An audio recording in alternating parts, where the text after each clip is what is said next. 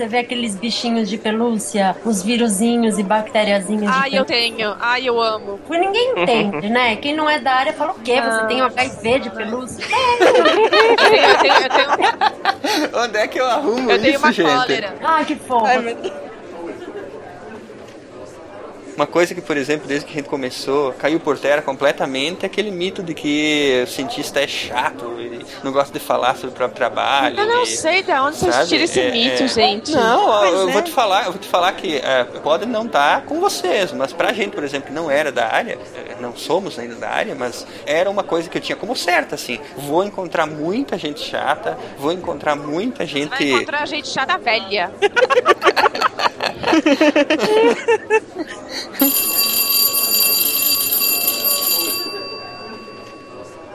Então, peraí, deixa eu ver a ordem aqui da minha lista de chamada.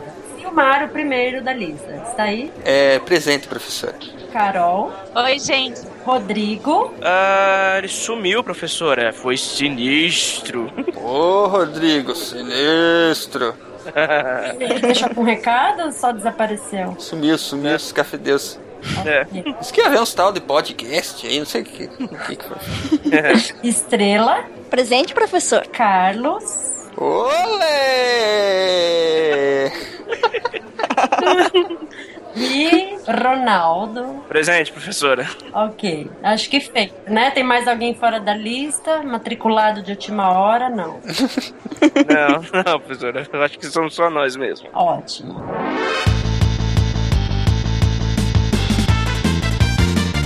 Oi, gente, aqui é Silmar de Chapecó, Santa Catarina e Deus não dá asa à cobra. Já Darwin.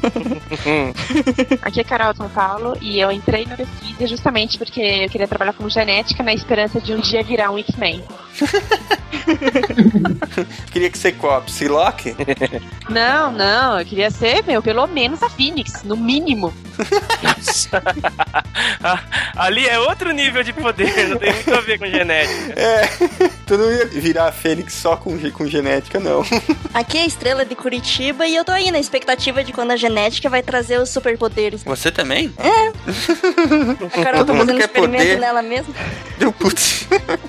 Oi, gente, eu sou Camila, de São Paulo. E, na verdade, acho que eu vou evitar a parte de fazer uma piada, porque é capaz de eu perguntar o que um cromossomo falou pro outro e aí não vai ter a menor graça. Então,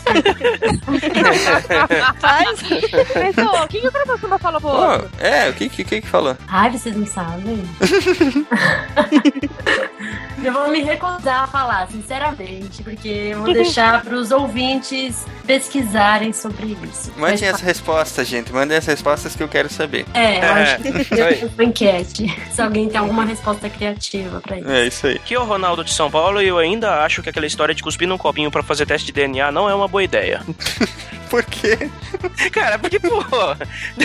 Cara, geralmente é, teste de DNA você faz com sangue ou com outros fluidos. Agora, um pouquinho de saliva de nada, velho. Não é a saliva que a gente usa. A gente usa as células da mucosa da bochecha. A gente não usa a saliva. Mas você não pode mais fazer assim. É, porque o patrimônio genético nacional tem que ser preservado. Vocês estão ouvindo o SciCast, o podcast sobre ciência mais divertido da internet brasileira. Science World Beach. Bom, vamos lá. A pergunta da semana. Qual mutação... Ah, vocês aí também são fogo, né? Falaram até agora, agora eu quero saber. Qual mutação você gostaria de ter? Fator de cura. Ah, claro. Fator de cura pra poder beber até cair sem ter ressaca. Queria um fígado novo, a prova de tudo. Exatamente. Não sei se você ia conseguir beber até cair. Será se, se isso fosse possível, será que você conseguiria beber até cair? Será que com o fator de cura o, o corpo não ia processar antes tudo? Não, não. O corpo ia cicatrizar mais rápido. Ele ia, tipo, atingir, voltar ao normal mais rápido. Mas ele não, não ia te impedir de passar pela ressaca. Você só ia, tipo, ter uma ressaca menor. Mas assim, mais ou menos, porque a ressaca não é o, o fígado que tá cicatrizando. Na verdade, eu acho que nem tem esse fator de cura ia melhorar na ressaca, porque. A ressaca é o, efe- é o efeito da desidratação, né? É, exatamente. Sei, o Wolverine fica bêbado, fica assim, sabe? Ele bebe bastante. Ele fica bêbado, nunca vi ele de ressaca. Ele fica de Já, ressaca. ixi, já aconteceu já, não tem sério. Tem dia que ele acorda, tipo, ai, tô com dor de cabeça, não sei o que. Eu já juro pra vocês que eu já vi essa cena. Eu acho que eu já vi também. Mas eu acho que, mas pelo menos seria bom beber pra caramba sem ter que se preocupar com o fígado, é, ser imune à maioria das doenças, porque ele, o, o sistema imunológico ia rechaçar tudo e, e- e viver pra caramba. Ah, se fosse superpoder, eu, eu queria invisibilidade. Ah, isso aí também. Ai, não. Ia Nossa, nada ia ser disso. maneiro. Eu queria um jeito de poder não dormir e poder viver todo o tempo que eu durmo. Assim, algu- alguma mutação. Uma mutação que não dorme. Necessidade de dormir, zero. Essa é muito É, útil. muito útil. Atualmente, eu, assim, eu sinto uma falta de poder dormir só três horas por dia. Ah, tô ótima. Tem uma boa também, né? Parar o tempo. Ah, é uma mutação. Como não? Os X-Men os X-Men podem fazer qualquer Xavier coisa. Faz isso. Ah, ah, a gente tá falando de mutação do corpo, não de poder de mexer com Ah tá, física. ah tá, a mutação do corpo. Então vamos falar sério. Agora das mutações que é possível ter. Quais que vocês queriam ter? Pô, é São difícil. Possível. que é possível, é tudo doença, caramba. Não, tem mutação que, que é benéfica. Por exemplo, eu queria que o meu, meu metabolismo fosse super rápido, coisa que tem um monte de gente que tem, e eu poderia comer o que eu quisesse. cara de chocolate. Nossa, essa é Ah, ótima. mas tem uma, hein? Você ia envelhecer mais rápido também. Ah, mas aí eu ia ter uma outra mutação junto que não ia me deixar envelhecer. Ó, quer ver uma legal que eu gostaria de ter? Ouvido absoluto. ouvido absoluto é treinamento ou mutação? É mutação, é genético. Ah, eu sei o que eu queria é, ter de mutação real. Eu queria ter um olho de cada cor. É, ah, pegou a minha. Droga. Aê! Finalmente roubei a introdução de alguém! Todo programa alguém me rouba. Essa mutação de um olho de cada cor é muito legal, cara. O David Bowie tem, né? É um dos que tem, por exemplo. Aham. Aliás, um verde. Mas, mas acho que uma mutação legal, que você falou de olho, eu lembrei de outra. A que a Elizabeth Taylor tinha, que ela tinha olhos púrpuras. Púrpuras? Putz. Os olhos dela eram púrpuras, cara. Era uma, era uma mutação. Isso não sim era é lente. diferente. Uhum. Ela, na verdade, ela tinha duas mutações. Ela tinha essa, que a íris dela era púrpura, e- ela tinha uma outra. Ela tinha duas linhas de cílios em cada pálpebra, em vez de uma linha só. Que louco. Ah, só ela quis ter olho Aí é bonito, é louca. isso? Então. Aí, aí- aí a combinação das duas mutações deixou ela com aqueles olhos inacreditavelmente lindos que ela tinha. Ela foi geneticamente modificada, não é possível. Ela foi geneticamente abençoada. Agora imagine o Ronaldo com esses olhos. Ah, Ronaldo, é chamativa. Alguém aí, pelo amor de Deus, faça a montagem do- da foto do Ronaldo com os olhos da Elizabeth Taylor. Por favor. É um texto escrito com quatro letras: A, T, C e G. Elas se combinam numa sequência de 3 bilhões de letras, o nosso genoma. Esta semana, a sequência de letras do genoma humano foi pela primeira vez publicada em duas versões. Na revista Nature, a versão do consórcio de governos e universidades, chefiado pelo cientista Francis Collins. Na revista Science, a versão da empresa Celera, comandada pelo cientista Craig Venter. Os dois se reuniram para o anúncio solene na segunda-feira, mas se recusam a trabalhar juntos.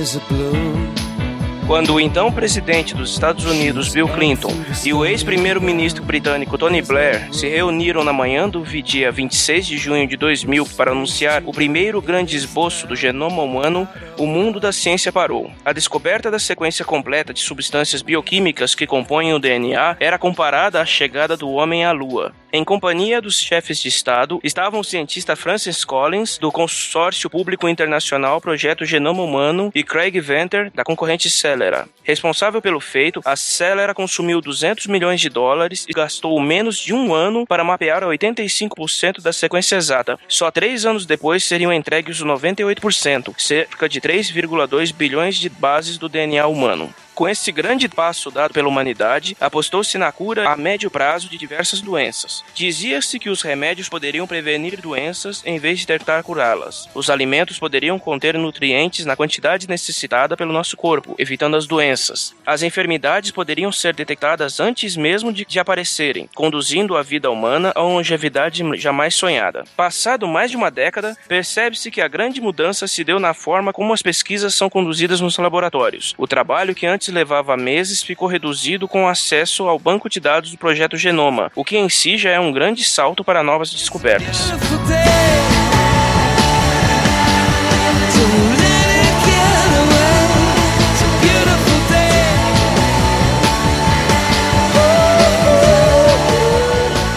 Carol, por favor, a que se refere o genoma propriamente dito? O genoma é basicamente o conjunto de toda a informação genética de um indivíduo. Toda essa informação está inclusa dentro dos cromossomos. No caso dos humanos, o, o genoma do humano, conjunto de 23 pares de cromossomos. E esses 23 pares ficam de condensados dentro do núcleo de cada célula do corpo humano. Uma analogia que é bem legal de se fazer é que as informações contidas no DNA pode ser que nem as instruções armazenadas em um livro. O genoma corresponde ao livro, que contém 23 capítulos que são os cromossomas. Cada capítulo contém de 48 a 250 milhões de letras, que são a ACGT, que são as bases. Agora eu quero ver você falar o nome das bases. Ah, adenina, citosina, guanina e tirosina. Se eu fosse falar isso aí, eu ia me enrolar umas 10 vezes antes de acertar. Pô, Silmar, dá licença, né? Isso eu tenho que saber, poxa. Pelo menos isso, né? E olha que vira e mexe eu ainda falo besteira, mas isso não. Enfim, por isso que o livro contém mais de 3,2 bilhões de letras no total. E pelo menos um exemplar do livro, com todos os seus 23 capítulos, está contido na maioria das células do corpo. A única exceção dos seres humanos são globos vermelhos maduros que eles não têm é, núcleo. Então eles não têm genoma. Mas isso é no ser humano, porque os animais, os glóbulos vermelhos têm núcleo. É, se você for pensar no genoma como uma, um grande manual de instruções de como que se monta um, um ser humano, cada capítulo, como a Carol descreveu, ele tem várias letras, várias palavras que vão compor a forma de, de cada gene, como cada gene vai se expressar no corpo humano. Claro, eles variam de pessoa para pessoa. A receita não é uniforme dentro da própria espécie. Segue regras, mas ela não é igual para todo mundo. É que não chega a ser palavras, é uma linha só de informação. Não chega a formar palavras. É como se fosse uma linha mais ou menos contínua, assim. Mas o legal que eu acho que a gente pode também pensar é que por mais que seja uma linha contínua, dentro dessa linha tem também instrução dizendo, por exemplo, olha, começa aqui uma palavra, termina aqui uma palavra, que seriam os genes. É verdade. Começam e terminam e por mais que você bata o olho e tá tudo junto, eles sabem muito bem onde eles começam, onde eles terminam, que horas eles começam e que horas eles terminam. Muito bem, gente, vamos por ordem na bagunça então e vamos organizar essa sopa de letrinhas aí. Na verdade, então, pra, acho que antes de começar a falar de genoma, tem que falar, então, da base do genoma, que é o DNA, né? Uhum. E outra coisa, lembrando, DNA, quando a gente está falando de organismos celulares, porque quando a gente fala de vírus, também o genoma dele pode até não ser de DNA, mas isso fica para um outro dia. Hoje a gente vai falar de genoma de DNA.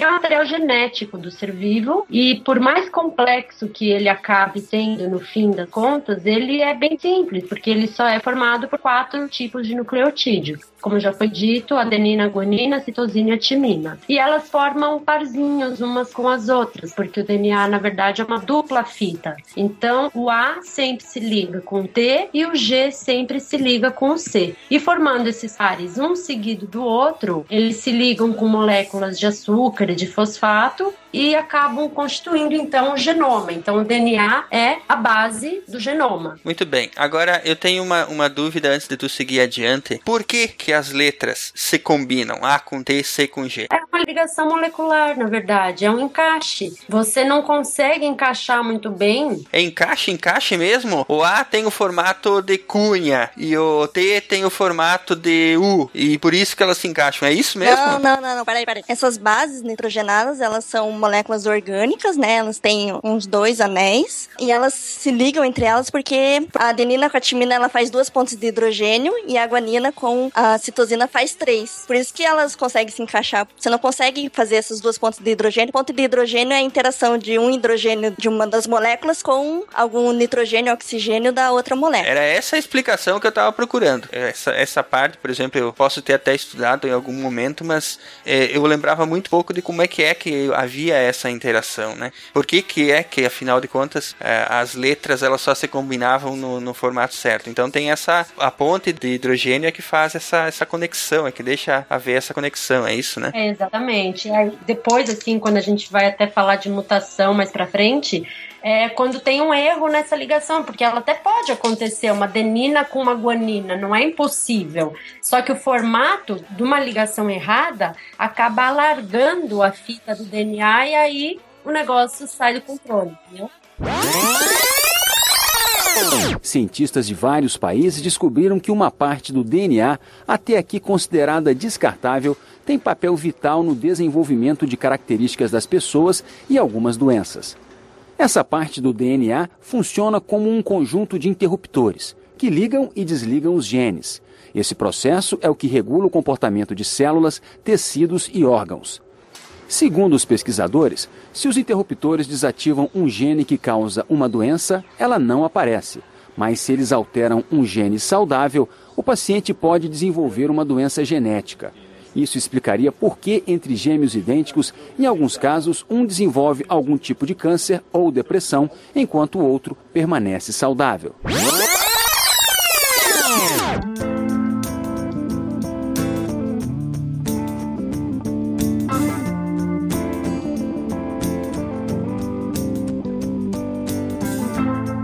Is it getting better? Ó, coloquei uma figurinha aí com as ligações de hidrogênio. Infelizmente a gente só tem o áudio, mas é, é, a gente vai pôr isso aí no post depois, que tem exatamente como é que são feitas essas ligações aí, né? Um esquema com as moléculas da citosina com a guanina e da adenina com a tinina, né? Onde é que estão as pontes hidrogenadas. Eu, pior é que eu lembro aqui, trazendo da memória a minha professora falando sobre essas pontes aí. Devia ter prestado mais atenção na época, né? Ou ela devia ter explicado melhor, sei lá. É tão subjetivo, né? Uma ponte de hidrogênio. Que diabo é uma ponte de hidrogênio, se você não mostra, né? É que hoje em dia ninguém mais fala ponte de hidrogênio, eles falam ligação de hidrogênio, porque essa ligação é tão forte, né, que ela não é só uma interação. Daí hoje em dia é mais normal as pessoas falarem ligação, até porque daí você sabe que é uma ligação realmente. Pra mim sempre será ponte de hidrogênio. Muito bem. Agora vem o próximo conceito importante que é o gene, né? É, os genes são trechos dentro do DNA, que eles que são os responsáveis pela codificação das proteínas, pois são eles que determinam as sequências dos aminoácidos, não é isso? A cada três pedacinhos, né, eles conseguem codificar um aminoácido da proteína. Então, você pega um gene, que são várias partes das bases, né, e vai codificando cada três bases, é um aminoácido. É, todo gene é múltiplo de três, porque cada trinca, tipo um A, T, G, é sempre um sinal para começar um gene, que é uma metionina. Aí depois, sei lá, o C, C, T, aí codifica outro aminoácido, e assim por diante. Então, o DNA é só a receita de como que aquilo tem que montar a proteína. Exato, porque você muda a ordem das bases, então você vai mudar totalmente a proteína que ela vai produzir. Exatamente. Então o gene é uma sequência de bases nucleicas responsáveis por codificar o aminoácido, ok? Ok. Vocês me imaginem como um aluno burro tentando aprender. é, o gene, ele codifica para uma proteína. O aminoácido é um tijolinho da proteína. Então, assim, pra, imagina a proteína como um muro. Certo. Então, cada tijolinho é um aminoácido que é codificado por cada três bases do gene. Certo. Então, a proteína é o produto final, que é o que o gene quer falar no fim das contas. O gene codifica a proteína que faz a quebra do açúcar, por exemplo. Isso, exatamente. Só que para codificar essa proteína, ele precisa produzir diversos tijolos. Como vocês falaram, a cada três bases ele produz um tijolo. Juntando todos os tijolos de um gene, ele produz uma proteína. Exatamente. Uh! Ah, é? oh, agora vem a parte divertida, que é um conjunto de genes compõe o quê? O cromossomo, né? Os cromossomos. Isso. O que, que seria então o cromossomo? Um cromossomo é composto por uma, uma grande quantidade de genes. Um mais ou menos adjacente ao outro. Tá, mas mantendo a analogia lá do nosso muro, nós já temos o tijolo, nós já temos o muro, certo? O muro é o gene. O que, que seria o cromossomo? Ou vamos imaginar que o cromossomo é um cômodo inteiro da casa? Não, eu acho que é mais pra, sei lá, um conjunto de casas, assim, porque daí tem várias casas diferentes, são os vários cromossomos que a gente tem, né? 23 pares. Entendi. E a cidade, daí seria o genoma, né? Que é tudo, todas as casas de tamanhos diferentes, menores. A farmácia, a padaria, porque é aí que tá, o nível da complexidade do negócio é bem maior. A gente falou em muro e tijolinho, mas A gente deveria de repente ter dito o, a casa, o supermercado, a, entende? é isso? É, eu acho que é isso mesmo que ela falou, porque que o lance é assim, cada vez mais se descobre pedaços do DNA que não codifica mesmo pra nada, porque nem todo DNA vira proteína. Tem a parte que é organizacional, que a gente chama de promotor, que é um pedaço de DNA que vai falar: olha, gene, você vai se ligar em tal momento. E ele não vai codificar pra nada. E tem regiões que vão ajudar a essas outras regiões a avisarem isso pro gene. E é essa maioria que a gente ainda não conseguiu descobrir como que funciona. É porque o funcionamento dos genes ele é dinâmico, né? Uhum. Quer dizer, não é toda a base que codifica alguma proteína ou alguma coisa. É. Algumas estão ali simplesmente para de repente alterar o comportamento de um gene que já existe, não é isso? Muitos deles, muitos. E a maioria, se você parar pra pensar, todas as células têm exatamente os 23 cromossomos, certo? Sim. Como que você acha que o seu fígado metaboliza todo o álcool que você bebeu no sábado à noite? O meu já não metaboliza mais muito bem, sabe? Deveria metabolizar.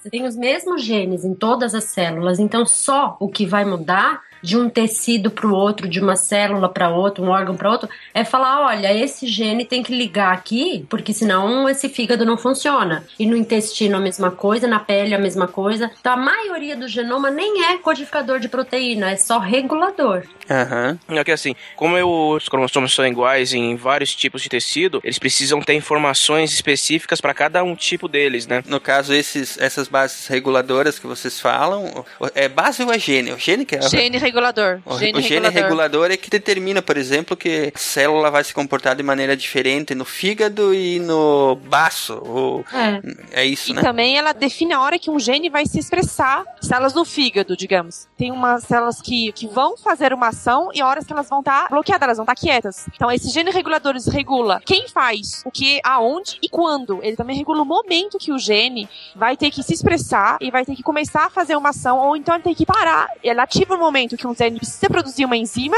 e tem umas horas que ela se desativa para parar de produzir a enzima porque já produziu em quantidade grande. O conjunto desses cromossomos, no caso, vocês já falaram, né, que nós temos 23 herdados da mãe e 23 herdados do pai. O conjunto desses cromossomos, 46 cromossomos, é o que compõe o genoma, no caso do genoma humano, né? Uhum. Isso. Exatamente. Inclusive tem uma figurinha aqui que eu vou fazer questão de colocar no post lá para quem quiser olhar depois, que é o conjunto dos 23 genomas, no caso 22 genomas são 22 cromossomos, quer dizer, 22 Isso, genomas é, é, é complicado, né? Entendeu? 22 cromossomos eh, são os cromossomos que fazem alguma coisa, Uhum. apesar que o último aí também faz, que é definir o sexo, né? É. Nossa, ele faz muito mais que definir o sexo, gente. Para! A gente conhece ele como que define o sexo é, geneticamente antes mesmo de ter o sexo fenotipicamente, que é o sexo, o sexo que a gente enxerga. Mas assim, tem milhões de. Nossa, esses, tanto o, o cromossomo X como o Y, tem milhões de outras informações que ele define. Todas elas são ligadas ao sexo, mas nem todas elas. Mas é, assim, o- o- olhando isso mais ao longe, no caso, é, é- essa seria a função principal desse cromossomo, no caso, né? Bom, homens têm um cromossomo X e um Y, mulheres têm dois cromossomos X. Eu tenho uma curiosidade que eu gostaria que vocês me explicassem, porque eu já li que existem homens com dois cromossomos Y. Como é que funciona isso? Sim, isso é uma mutação sexual. Aí isso entra dentro do quadro das mutações sexuais, do mesmo jeito que existem mulheres com é, 2x, y, y, enfim. Existe uma variação bastante extensa sobre, sobre isso.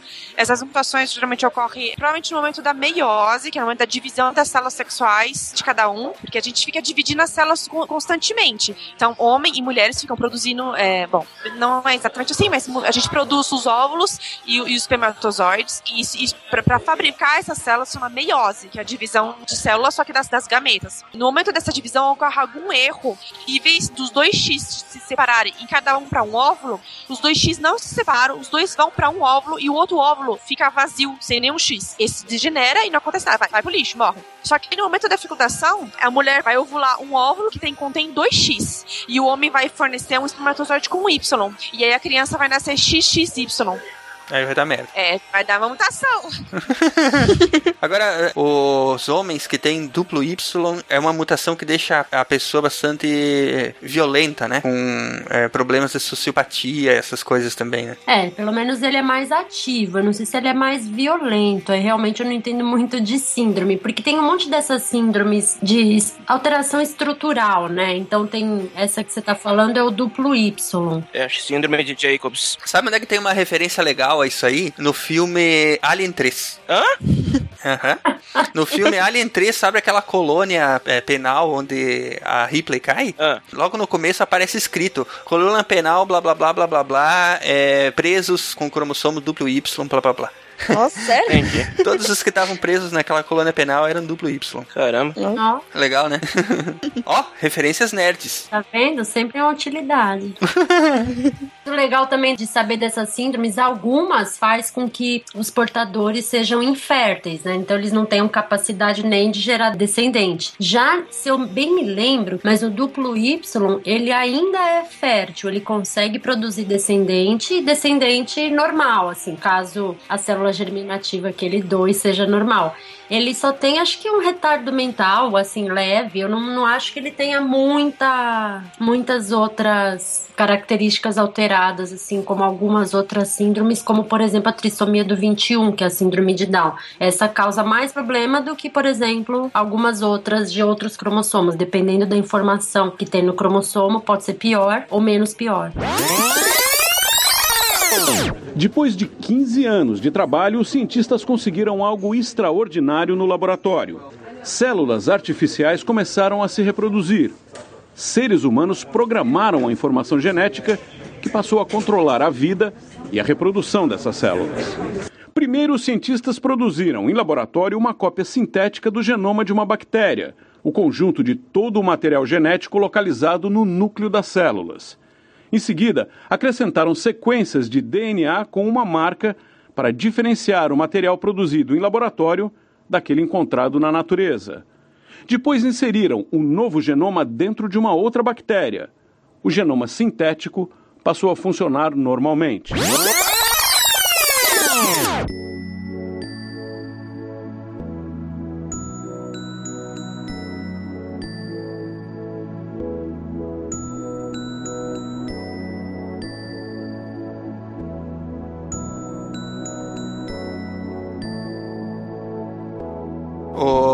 Podemos ir adiante? Moving on. Moving on. É, Estrela, traz pra nós essa referência em vídeo, por gentileza. Então, essa referência é para entender mais ou menos o genoma e a produção de proteínas. É uma animação bem pequena que ela demonstra desde os cromossomos até o DNA e como funciona essa produção de proteínas, de pegar as três bases, formam um aminoácido, as três bases que fazem parar, né, de produzir proteína, é bem legal. É, quer falar um pouco pra nós sobre o histórico da descoberta aí do genoma? Então, tem vários acontecimentos, principalmente antes mesmo deles descobrirem o que era gene, DNA e tal. E a gente pode começar, acho que em 1866, que o Mendel estabeleceu as leis da hereditariedade, né? Acho que todo mundo estudou na escola lá. História das ervilhas. Isso, os ervilhas, então. Tipo, ele sabia que passava, né, o- alguma informação, mas ainda as pessoas não sabiam, né, o que que era isso, os genes, os cromossomos. Bom, e depois, em 1953, né, bastante tempo, foi quando James Watson e o Crick descobriram, né, a estrutura do DNA. Bom, a descoberta deles foi, é, foi uma das mais importantes do século XX, permitiu todo o trabalho posterior com genética e tratamento de DNA e tudo mais, mas é aquilo que a gente já comentou anteriormente. Boa parte do trabalho deles veio da pesquisa da Rosalind Franklin, né? Que não recebeu crédito nenhum pela descoberta. Não, não, pera. Boa parte, não. Vamos com um pouquinho de calma. Ela já não trabalhava nessa pesquisa antes? Não, ele, ela trabalhava em fazer foto. Ela fez uma foto onde dá pra ver por cima, porque ela fez a foto por cima, que era uma espiral. Na verdade, eles sabiam, eles estavam muito perto de descobrir que era uma dupla hélice. Só que aí, quando o Watson viu a foto dela, foi que ele se deu conta que era uma dupla hélice. Era um negócio de raio-x que ela trabalhava, não era? É, exatamente. Eu acho que eu era com raio-x. A foto que ela tem é, é como se você estivesse olhando uma hélice por cima. Mas sério que vocês conseguem ver uma hélice nisso? Eu não consigo. Ai, É, dá pra você ver um, dá para você ver um X, né, cara? Mas como eles con- conheciam o formato de como que o DNA se comportava, eles provavelmente deduziram que era uma hélice. Exatamente. É tanto que tinha a teoria, né, que de ser uma tripla hélice antes, né? Acho que foi o Pauling que falou isso. Daí seria, no caso, um threesome, né? Ai, meu Deus. Ai, caramba. Sabia que descobriram algumas células que têm estrutura de três hélices, até quatro hélices. Ó, quatro já aí, né? Aí já é um gangbang. Nossa, eu não. Ai, meu Deus. Aí esse ia ter superpoderes. Uma dupla é humana, né? A outra é que dá superpoderes. É, É a tripla hélice. Exatamente. é o fator X. É. é o fator X mesmo, né? Uhum. Bom, como é que continua essa história aí, Ronaldo? Bom, dos acontecimentos mais importantes da pesquisa do DNA, nós podemos citar o de 83, que a Karen Mullis cria a técnica do PCR, né, que é a reação em cadeia da polimerase. É, em 84, teve a primeira discussão pública sobre o projeto do sequenciamento do nosso genoma, que teve início somente em 1990 e consumiu quase uma década de, de pesquisa científica para a gente poder ter acesso a toda a receita de bolo do ser humano. Receita de bolo. É. Tu não tem mesmo nenhuma outra analogia, cara?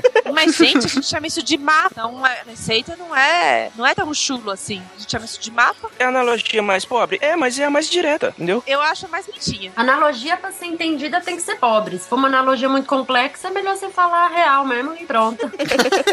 Aê, Camila. É, bem dito. É isso aí mesmo. Colocou o aluno brincalhão no seu devido lugar. É, vai pro canto.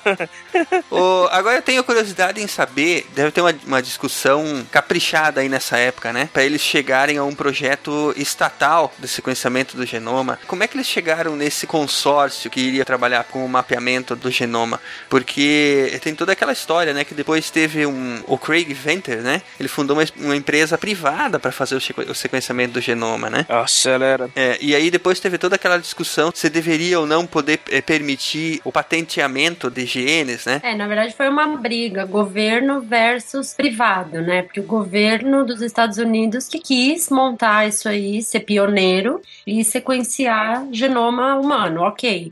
Só que o investimento, tem um investimento bilionário, o projeto já tinha ido quase 80% do tempo dele e não tinha sido sequenciado nem 20, 30% do genoma, só que já tinha gasto todo o dinheiro praticamente. E foi quando apareceu o Venter e falou: não, meio que deixa que eu faço. E esse foi o problema, porque na verdade ele usou muito da informação já disponível do projeto público.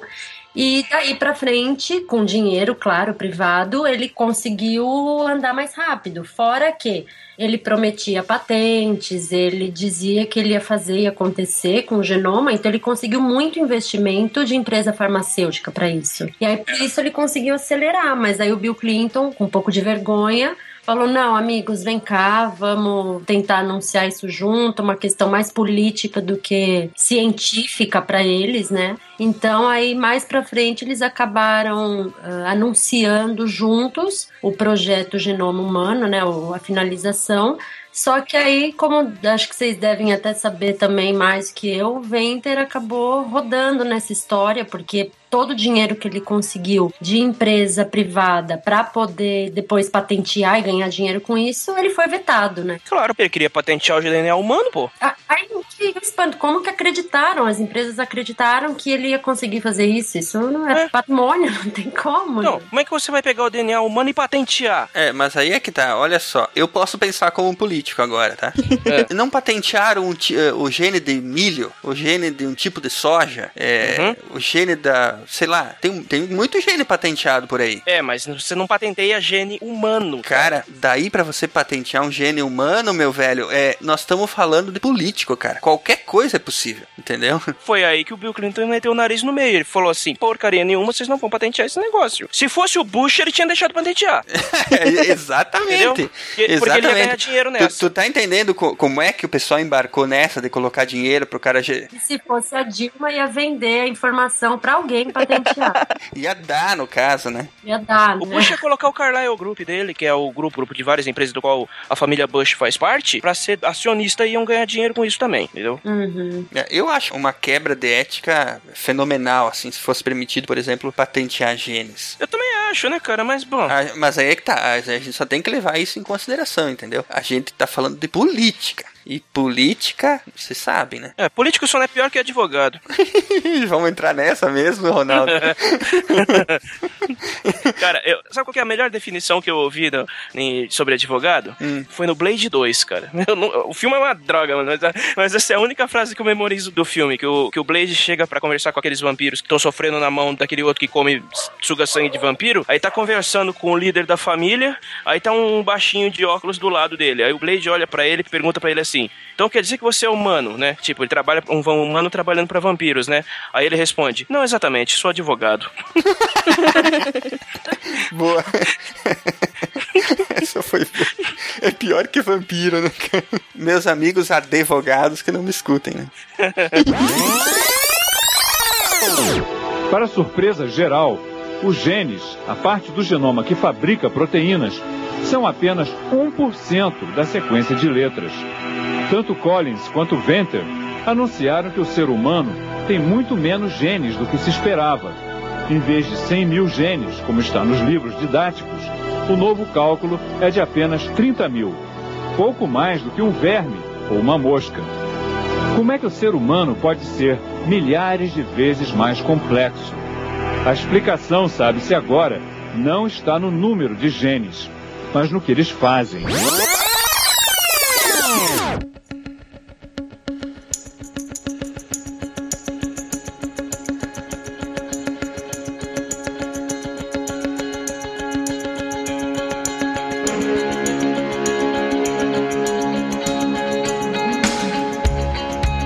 Bom, vamos lá. Depois dessa baderna toda aí em volta do sequenciamento e das leis e tal, ficou decidido então que eh, não poderiam ser patenteados os genes, né? Uhum. É, estamos nessa situação até hoje, felizmente. Até algum político não mudar de ideia. Ou ter as suas ideias de jirico, né? Vamos, vamos ir adiante. Já sabemos o que é o genoma, né? Vocês já falaram aí tão eloquentemente que é a receita de bolo para fazer um ser humano. certo? Já sabemos também que são dois pares de 23 cromossomos, formando um total de 46, 23 do pai e 23 da mãe, né? Agora, a gente podia falar sobre o sequenciamento do DNA, né? É, quem consegue falar para nós um pouco sobre isso de uma maneira que não me faça me sentir um burro? É, dois. Ah, na verdade, é a leitura do DNA, então, né? Porque se a gente, a, a gente achava, acha ainda, né? Que se descobre a ordem das letrinhas, você vai descobrir o segredo do DNA. Então, o sequenciamento funciona com métodos de marcação diferencial de cada letrinha para poder ler por tamanho todo o DNA que você queira sequenciar, que pode ser um genoma completo, pode ser um gene ou só um pedacinho do DNA, depende do, do que você quer saber. É ex- exatamente eu queria saber qual é a sequência que é feita aí. Eles pegam um cromossomo, espicham ele e vão lendo as letras, é isso? Não, na verdade, vou tentar ser rápida e curta, mas vou tentar. Vai lá que isso vai ser divertido. Na verdade, para sequenciar, você precisa de várias cópias. Vamos pensar num gene primeiro, tá? Um pedaço pequeno, não vamos pensar em genoma. Você quer sequenciar um gene de, sei lá, 200 nucleotídeos. Primeiro, como é que tu sabe onde ele começa e termina? É que hoje a gente já tem a sequência, mas antes, quando você não sabia, você cortava o DNA inteiro em pedaços pequenos, independente de qual lugar cortou, você queria descobrir a sequência mesmo de tudo, então não interessava onde estava cortando, certo? É como você pegar um macarrão e picar ele inteiro. Aí você vai ler pedacinho por pedacinho. E depois você monta como um quebra-cabeça, certo? Certo. Então, aí, por exemplo, esses, esses pedacinhos picadinhos, a gente primeiro, antes de fazer o sequenciamento tradicional, que é o método de Sanger, que é o mais utilizado no mundo todo, né? Que foi o método que, inclusive, foi usado para o sequenciamento do genoma humano. Hoje em dia, a gente tem métodos mais modernos, mas são mais complexos também de explicar. Então, eu acho que, como 99,9% das pessoas que trabalham com sequenciamento usam Sanger, vamos falar dele, basicamente. Você tem que pegar então um desses pedacinhos do seu DNA que você quer sequenciar, amplifica ele várias vezes. Então você faz várias cópias dele primeiro, e aí você abre as fitas dele, certo? Porque ele é uma dupla fita. E aí o que, que você faz? Você começa a sintetizar fitas novas, que nem naquele videozinho que seria a duplicação do DNA, né? Com a polimerase, etc e tal. Só que tá, o segredo tá justamente aí. O método de Sanger, ele usa, na hora de sintetizar as fitas novas, as bases A, T, C e G comuns, mas ele também usa ATCs e Gs modificados, né, é, engenheirados quimicamente, de modo que toda vez que na hora da síntese da fita nova, se uma dessas bases modificadas for incorporada, então tá vindo lá a fitinha A, T, C, de repente entra um G desses terminadores que a gente chama modificado. A síntese para aí, não continua essa fita, daí ela é posta de lado. E aí o processo continua, porque como eu falei, você tem várias cópias do mesmo e o negócio vai sintetizando, sintetizando, sintetizando. Só que, como o processo é randômico, né? Você coloca muito mais dessas bases comuns do que as modificadas. No fim de algumas horas, você vai ter todos os tipos de tamanho possível daquele genominha que você quer sequenciar. Então, você vai ter daqueles 200 pares de base que eu falei do começo, você vai ter uma que foi incorporado logo na primeira síntese, um A terminador. Então, você vai ter um DNA de um nucleotídeo. Você vai ter de dois nucleotídeos, de três nucleotídeos, porque sempre, aleatoriamente, a síntese terminou com um desses terminadores marcados. E cada um deles tem uma cor diferente. Então, no fim das contas, quando você já tem todo esse pool de DNAzinhos de tamanhos diferentes gerados, aí você vai ler. Então, o que, que você faz? Você faz um negócio chamado eletroforese, que é uma placa de gelatina, basicamente, que a gente chama de gel de agarose ou poliacrilamida.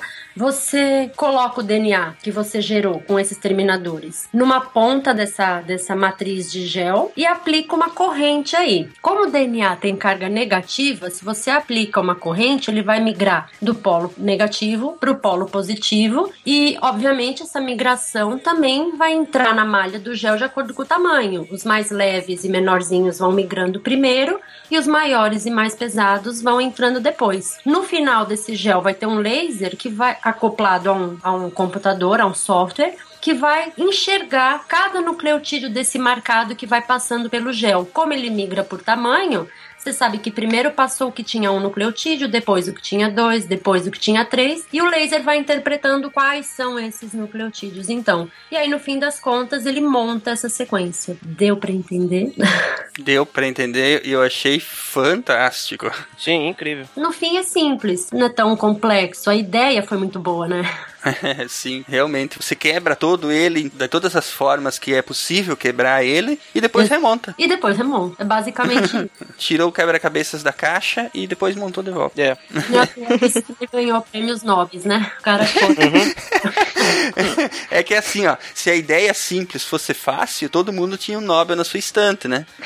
É. Tá certo. Muito bom. Esse é o método tradicional que vocês falaram, né? Isso. É, Vocês querem tentar falar sobre os métodos novos? Vai ser mais fácil ainda, porque na verdade eu não vou entrar na química do método, mas o que os métodos atuais fazem, basicamente, que a gente chama de sequenciamento em paralelo. Eles fazem mais ou menos, não todos, né? Tem várias plataformas hoje, é, mas, por exemplo, a que eu uso no laboratório, ela faz basicamente isso, só que várias vezes ao mesmo tempo. Então, ao invés de você ter um software com um laserzinho na pontinha que vai ler um por vez, ele tem chips que você coloca todo o seu DNA ali. É, a, a síntese também acontece por marcação.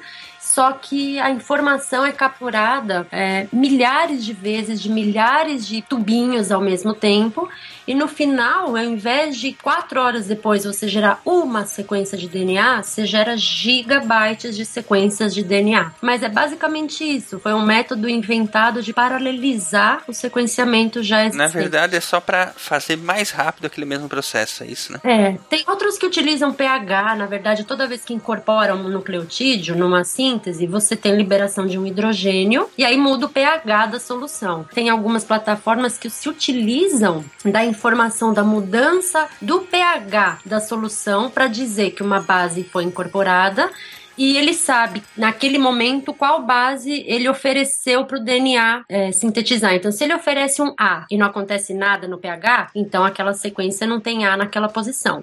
Mas se ele oferece um T e tem uma mudança de pH, ele sabe que um T foi incorporado na posição, sei lá, 54. Então ele vai lá e fala: olha, aqui entrou um T. Caramba, a tecnologia para isso deve ser absurda, né? Absurda. É difícil até às vezes de entender como é que o negócio funciona, porque é, é muito bizarro. Não, você explicando assim, até entendo, entendeu? Agora, eu, a minha cabeça não alcançaria a química necessária para fazer isso aí, o, medidor, ou enfim, o detector para detectar essa reação que tá acontecendo ali, entendeu? São pHmetros nanômetros, você imagina? É, uma coisa assim absurda deve ser, né? É, é, é absurdo. Mas é isso, é meio que um, um melhoramento do método inventado na década de 60, 70, né? E agora a gente consegue fazer tudo mais rápido mas nada assim, ainda o Sanger não foi totalmente substituído justamente por isso. Às vezes você quer simplesmente sequenciar um gene pequenininho tal. Você não precisa de um canhão para dar um estilingue, entendeu? Uhum. Então a gente ainda usa os dois métodos, o tradicional basicão e agora esses mais modernos. Uhum. Só é, quero entender, é, por exemplo, é possível se eu quiser, por exemplo, sequenciar só um cromossomo, eu posso? Pode. Pode. Se eu quiser sequenciar só um gene também posso? Pode. Muito bem.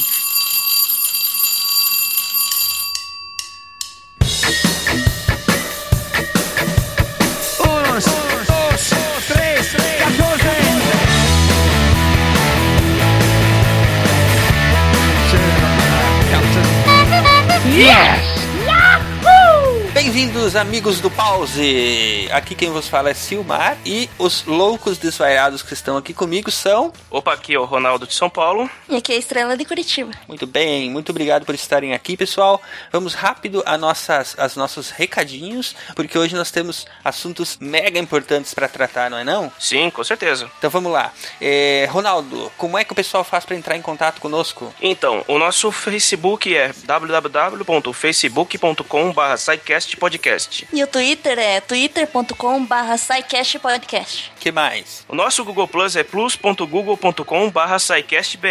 E o e-mail é contato arroba E se você não quiser usar nada disso, a melhor forma de enviar a sua dúvida, crítica ou elogio é através do formulário de contatos no site. Procurem lá no menu Contatos. Muito bem, como foi a nossa semana, Ronaldo? Foi bom de Páscoa por aí? Cara, eu, essa semana eu abri mão de ovo de Páscoa, mano. A gente, não a teve gente, ovo de Páscoa aí? Pra mim, não. Eu, eu, a gente bancou coelho de Páscoa nesse último fim de semana, distribuímos ovos para todo mundo, né? Então. pois é, então, tivemos o SciCast Easter, né? Foi uma diversão sem comparação, né? Foi um... Bem melhor que ovo de Páscoa. Muito melhor é. que ovo de Páscoa, né? Os ouvintes participaram em peso, teve muita gente. Ah, pelas contas que eu fiz aqui, foram mais de 300 participantes procurando Nossa. os. É, bastante gente. Ah, procurando as, ah, as pistas escondidas no site, né? Tinha uhum. pista escondida no código HTML do site, tinha pista dentro do arquivo MP3, tinha pista dentro do áudio em forma de, de código Morse. Isso é muito maluquice. Tinha muita coisa, gente, e todos os desafios. Tinha coisa fácil, né? Teve gente que achou camiseta rapidinho no código HTML. Uhum. Tinha outras pistas falsas para levar o pessoal para lugares que não tinha nada a ver. tinha muita coisa. E tinha desafios muito difíceis. Daqui a pouquinho a gente vai falar sobre eles. Mas tinha que fazer difícil por quê? Porque os nossos ouvintes são fodas, hein? Nossos É. ouvintes São. são bons, muito bons, muito inteligentes. Teve desafios aí que eu achei que, que, que tava chegando no final do domingo, achei que o pessoal não ia conseguir. E acabou que acharam as pistas certas, foram atrás e conseguiram encontrar todos os prêmios que tinha para serem é, encontrados, né? É verdade. Engraçado que o último prêmio que saiu não foi, teoricamente, o desafio mais difícil que a gente bolou. É, exatamente. Mas teve, teve, teve bastante gente que encontrou as pistas certas, teve gente que desistiu no meio, teve gente que foi quase até o final e parou. Teve gente Né? que. E, e teve, claro, os vencedores, né? Que, que encontraram tudo e foram até o final e conseguiram desenhar todo, todo o quebra-cabeças. Era meio que uma mistura de ARG com caça ao tesouro, com puzzles, né? Com quebra-cabeças é, pro pessoal brincar. É tinha que verdade. raciocinar, tinha que conhecer da mitologia do SciCast, né? Tinha É. que conhecer dos programas. Então, é, foi bem bacana. Bom, antes de tudo, vamos falar quem foram os vencedores. Estrela, quem foi que levou as camisetas? Foi a Kelly Arno, a Júlia Fischer, o Antônio Lisboa de Portugal. Esse é de Portugal, olha só. É. Temos ouvintes além mar que ganharam na promoção, olha só que bacana. Maneiro. Vai me custar uma grana pra mandar essa camiseta aí. é o SciCast cruzando o Atlântico. É, tu, me, tu me manda eu- uma foto depois, né, Antônio? Isso, isso mesmo. Quem mais? Teve a Ana França, o Josué Triches, o Fábio Soares, o Marcos Amaral, o Pietro Arantes, o Francisco Pena, a Linda Aparecida, olha que legal esse nome, Linda parecida, né? e o Roberto Takata. É, que já participou com a gente do É, sem Report. vergonha, ele. Eu quase que falei pra ele: o que, que tu tá fazendo procurando as pistas aí? Mas ele foi lá, encontrou o código e ganhou uma camiseta também. Se bem que ele já tinha, né? Agora ele vai ficar com duas. É. Dá pra esposa. É. Enfim, esses foram os que levaram as camisetas. Uhum. Os desafios que davam, que davam esses prêmios, essas camisetas, adesivos, cartões, outras coisas mais, por assim Hum. dizer, simples, né? Eles estavam bem mais fáceis, estavam nos códigos HTML, espalhados pelo site. eh, No próprio MailBit tinha algumas pistas dentro do post, né? Yeah. E aí o pessoal acabou encontrando um pouco mais fácil, apesar que durante todo toda sexta, sábado e domingo tinha gente mandando as pistas sobre, sobre os prêmios, né? Uhum. Um dos prêmios que o pessoal tava avisando, né, que foi inclusive Hum. o primeiro que saiu, foi o do iPod Shuffle. Onde é que tava escondido esse, Ronaldo? Então, o iPod Shuffle, que era um dos mais simples também, apesar de ser um prêmio mais, mais visado, ele estava escondido dentro de um, arquivo de imagem. O cara tinha que pegar uma das nossas imagens, verificar as tags EXIF, achar a imagem certa, converter a base para ASCII e tinha o- a chave que, que dava direito ao prêmio. Exatamente. É, Nessa imagem, ela tava dentro das tags que, que, que tem é, dentro do arquivo da imagem, né? É, Uhum. é, essas tags são, são texto. No entanto, a mensagem que tava ali, ela tava cifrada, né? Ela tava, ela tava ci- cifrada em, em base 64. E a pessoa tinha que converter a base 64 para ASCII para poder ler a pista e o código e mandar para ganhar, né? A pessoa até que achou rápido. Foi no final da sexta-feira e já, É. tinha, já tinha encontrado, né? Verdade. O ganhador do iPod Shuffle foi o Afonso Arueira. É isso aí. Ele que conseguiu os 44 do segundo tempo, né? Ah, não, não, não, Foi. para. Não, esse foi um dos primeiros que ganhou. Isso, esse, esse ele encontrou ainda na sexta-feira. O, Uhum. Quem encontrou os 44 do segundo tempo foi o Miguel Serioli, Isso. que levou o iPod E- Nano. Esse era, É. um pouquinho, é, era um pouquinho mais difícil. Uhum. O procedimento que o cara tinha que fazer para achar o iPod Nano era um pouco mais elaborado que o do Shuffle, mas não chegava a ser a complicação que era o, o prêmio surpresa, mas ainda assim ele foi o último a sair. O que, que a pessoa precisava fazer? Ele estava escondido como um código Morse que ele tocava no fundo da- de toda a leitura de e-mails, só que, a- só que o código estava ao contrário. então, O que teve de gente me chamando de, de tudo que foi nome, cara, por causa disso. Então, o cara tinha que pegar o áudio, tocar ao contrário, ele acabaria com um endereço, um endereço no site onde ele ia bater um papo com a Bel. Esse script em que ele ia conversar com a Bel, ele ia pedir que o interlocutor desligasse as, as três leis de Asimov, como quem conhece a mitologia da Bel já sabe do que já sabe por- onde que, isso, que já está caminhando, e tinha que fazer as perguntas certas para que ela revelasse que para acessar o núcleo dela, ela precisava que um código que o Jorge passou, e aí ela mandava um prompt root pedindo para digitar a senha. Só quando o cara digitasse a senha certa, que ele ia é cair no... passava, né? Exatamente, que o Jorge passava, ele ia cair num pro- um prompt falso e tinha que digitar o comando correto para desligar as três leis de Asimov. Para dar uma facilitada, ele podia usar o comando barra Y para saber os comandos, os comandos que ele tinha que, que digitar. A gente pensou que, ele, que esse prêmio ia ficar, mas no finalzinho É, era umas, era, era umas sete da noite já, né? O, o, o Miguel Serioli mandou Uhum. o código que depois que desligasse as três leis lá no script, né? O. A pessoa recebia um código, mandava por e-mail, né? Pra validar a, a, É. a participação e, e- e o prêmio, né? Ele Uhum. conseguiu, foi bem, foi bem bacana. O cara ficou mega empolgado quando conseguiu. também todo mundo tava. Era o prêmio que faltava, tava todo mundo correndo. É, eu acho, eu acho que ele saiu correndo pela sala pelado, sei lá o que fez. Foi bem bacana. O processo, na verdade, de- tanto de, de- do iPod Nano, né, quanto do, dos, dos prêmios surpresa, eram é, longos, né? Não era só Isso. chegar e encontrar um código escondido e pronto, ganhou.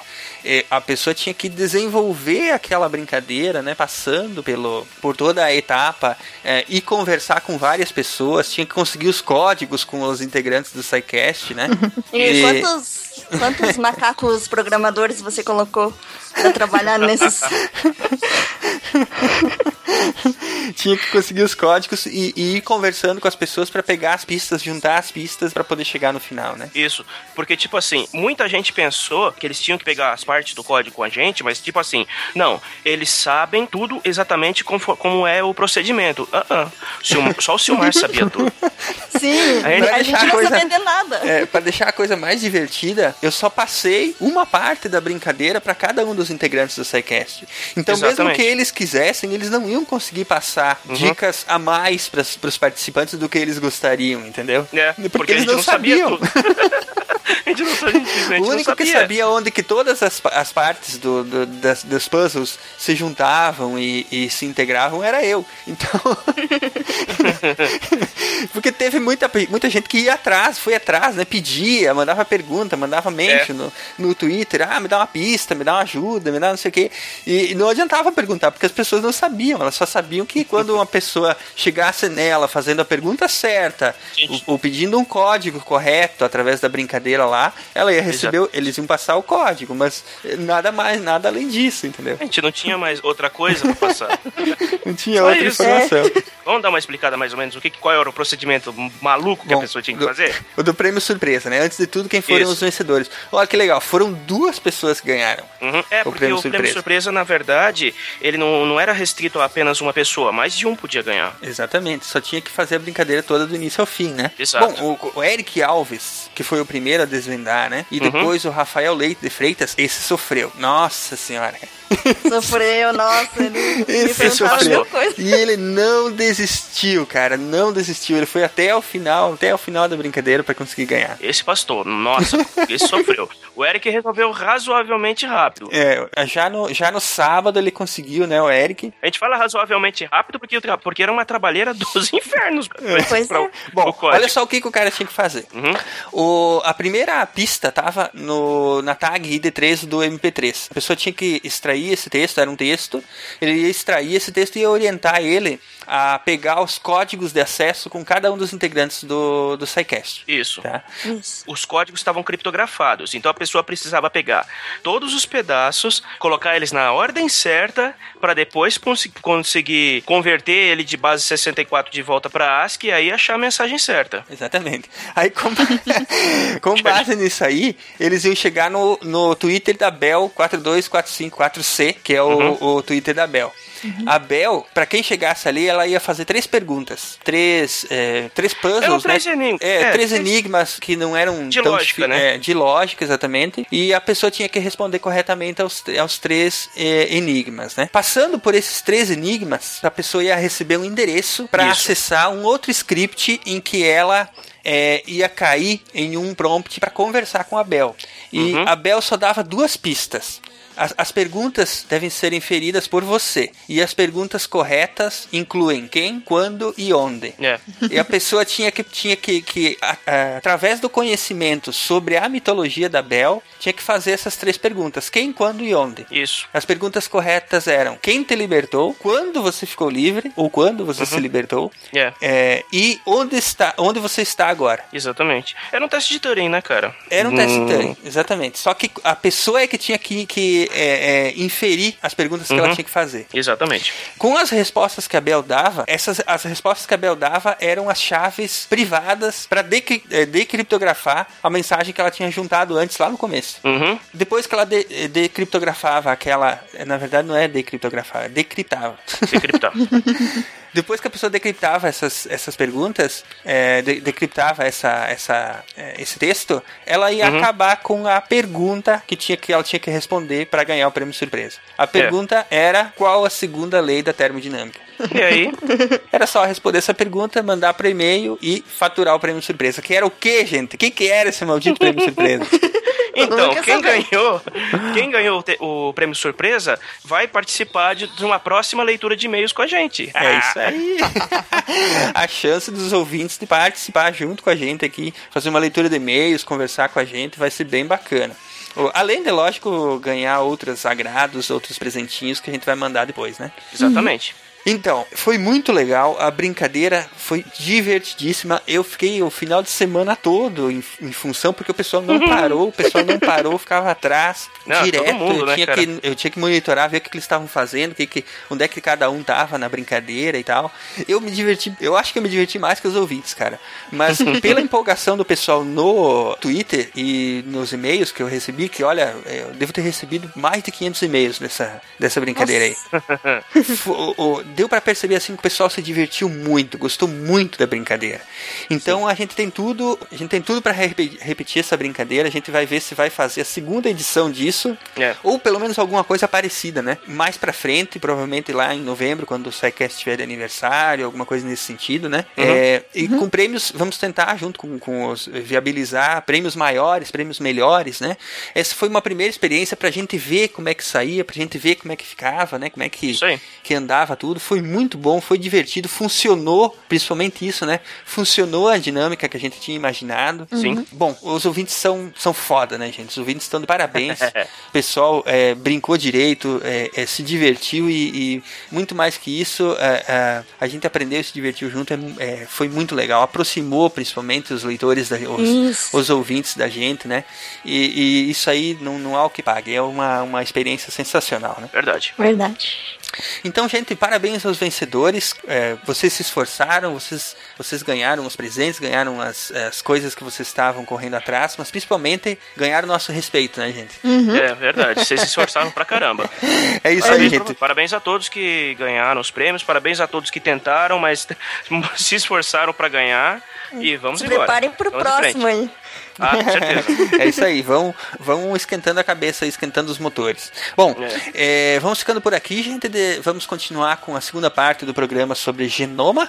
É, Fiquem aí então, é, divirtam-se e nos vemos na semana que vem. Um abraço. Falou, Tchau. gente. Até semana que vem. Continuem com o programa. É isso aí, um abraço, gente. Tchau, tchau. Tchau. Falou.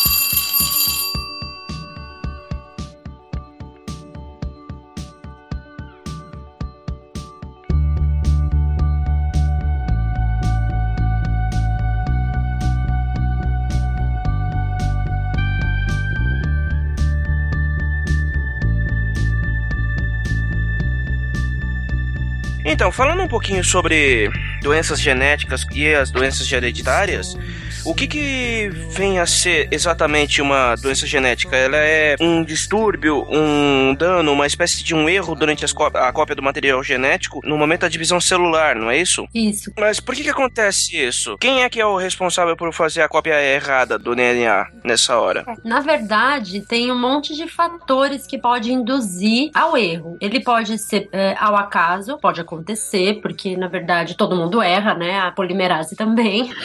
Mas Mas, na verdade, tem um monte de fatores que podem é, atrapalhar na hora da identificação do erro. Porque o erro, ele acontece. Ok, a polimerase, ela falha. Só que você tem mecanismos de correção de erro, que são genes que vão lá, produzem proteínas que conseguem identificar aonde está o erro, ele vai lá e corrige. Mas quando você tem alguns fatores, por exemplo, desnutrição, ou você tá com um estresse muito forte, então você tem a produção de determinados cofatores ou determinadas enzimas que alteram o teu ciclo celular, aí você atrapalha essa correção de erro e a célula que está se dividindo acaba ficando com modificações. E aí, dependendo de onde é essa modificação do DNA, que a gente chama de mutação, ela pode ou não causar um dano. E aí, dependendo do lugar, esse dano pode se tornar uma doença, um câncer, algo muito sério, ou a célula pode morrer porque não consegue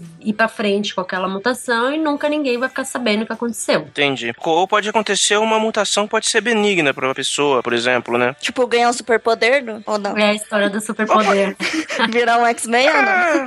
Pode ser uma mutação que altera a, o, o, grau de melanina na pele, pode ser uma mutação que não causa nada, entendeu? Da anemia falciforme também, né? A anemia falciforme acaba sendo benéfica em alguns casos, né? Da malária que acho que você tá falando, né? É, então, no caso da anemia falciforme, quem é portador desse tipo de doença genética não pega malária. É, porque na verdade você tem alteração é, nas hemácias e você não, não consegue infectar, então a pessoa fica imune a outra doença. E dependendo do grau da anemia que você tem, ela nem, nem vai te matar disso, entendeu? Você consegue conviver com ela. Então, tem mutações que acabam se instalando numa população e se espalhando na população, que o que é ruim para uma população? Onde, por exemplo, não tem malária, então, assim, lá ela, a doença é mais deletéria, que a gente chama, do que benéfica, mas na África você vai se dar muito bem se você tiver essa mutação, provavelmente. Tem tribos na África onde todos os membros sofrem de anemia falciforme, porque a seleção eliminou os que não sofriam da doença porque eles contraíram malária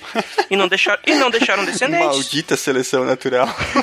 é, mas é verdade. É, natural age assim mesmo. Quem consegue se reproduzir, gerar descendente, carrega a mutação para frente. Então, por isso que ela se fixou nessa população. Bom, vocês falaram aí sobre a doença genética, né? Uhum. É isso. A doença hereditária, qual que é a diferença dela? É que a mutação aconteceu num óvulo ou num espermatozoide, então ela vai ser dada para o próximo, no, nos descendentes. Na verdade, ela não necessariamente pode ter ocorrido no óvulo no, ou no espermatozoide, mas se ela estiver presente também no óvulo e no espermatozoide, ela vai ser transmitida. Então, na verdade, a gente chama de herança, né? Ela pode vir dos pais, porque não só está em célula somática, mas está na célula germinativa também. Certo. Entendi. Ela não deixa de ser uma doença genética, só é herdada. Uhum. E qual a diferença dela para congênita? Que na verdade depende do momento que, que acontece. Então, por exemplo, a doença hereditária, existe aquele lance de probabilidade. Se você tem uma mutação num cromossomo, você tem 50% de chance de passar para o seu filho, certo? Certo. A congênita vai acontecer provavelmente no momento da formação do embrião. Não foi você que necessariamente passou um cromossomo com a mutação. Uhum. Então, por exemplo, a síndrome de Down. No caso, é, é um, é um, defeito que pode acontecer tanto no óvulo como no espermatozoide. Claro que o óvulo ou o espermatozoide está sendo doado pela mãe ou pelo pai, mas a mãe e o pai não carregam essa doença. Ela ocorreu, a, a, o cromossomo não foi bem separado durante a embriogênese e aquilo aconteceu naquele momento. Então ela é congênita, diferente hereditária. Durante a formação mesmo é que ela, ela vai. Formação. Existem casos de algumas pessoas que eles carregam alguns problemas genéticos que os impedem até de ter filhos, né? Porque é 100% de chance que o problema vai ser transmitido para os seus descendentes, né? Isso É. não acontece? É, é 100%. É, depende se é Não, na verdade, a menos que você seja homozigoto para doença. Se você tem nos dois cromossomos a mutação. Porque se você tem um só, você ainda tem 50% de chance de, de não passar. A menos que seja no X ou no Y, né? E aí, se você passa o seu X, você tá passando. Aliás, um, um homem, né? Se ele tá passando o Y, ele tá passando o único que ele tem. Não tem outra opção. Daí, daí é certeiro, né? Daí vai acontecer mesmo. Mas a gente ir adiante, vamos a umas referências. O pessoal tem escrito aí dizendo que eles adoram as referências. É. Eles aqui não sabem o trabalho que dá pra achar as referências, Ah, é né? difícil. Muito bem. A referência é legal que o pessoal depois pode usar elas para aprofundar no assunto ou mesmo para buscar outras informações diferentes do que aqu- aquelas que a gente aborda aqui, né? É, fala para nós então, estrela desse, desse livro, Esta Árvore Dourada que Supomos, de Neil Lopes. Isso, ele é um brasileiro, né? Ele escreveu um- misturando ficção com história e o romance ele aborda a mestiçagem brasileira a partir de uma história de uma família carioca, de um professor negro e uma esposa espanhola, né? E ele tem os seus três filhos morenos. É, Morenos. Mulatos, pô. É mulato, né, cara? O pessoal, sabe, hoje em dia é muito dedinho pra tudo que é lado, sabe? Eu não posso falar que o cara é negro, não posso falar que o cara é branco, não sei o que, não sei o que. Puta que pariu, Não, a, defi- cara. a definição é mulato. entendeu? é mulato, né? Negro com branco. Então, além de é, abordar essa mistura de raças, né? Que é bem normal no Brasil, Aliás, parênteses, o que torna o Brasil brasileiro e que eu acho que é uma das nossas características mais legais é a mestiçagem. Sim, Sim. É, já foi comprovado no mapeamento do genoma do brasileiro que não existe nenhum cidadão no nosso país que tenha o DNA tipo só de uma etnia. Todos são mestiços. É, a gente tem um bando de vadio, né, cara? Que nem cachorro vira-lata. E- Só que eu não acho que isso aí seja um defeito, entendeu? Eu acho que seja uma qualidade. Chama mestiçagem completa. A gente é o único país que chegou nesse nível. É. Verdade.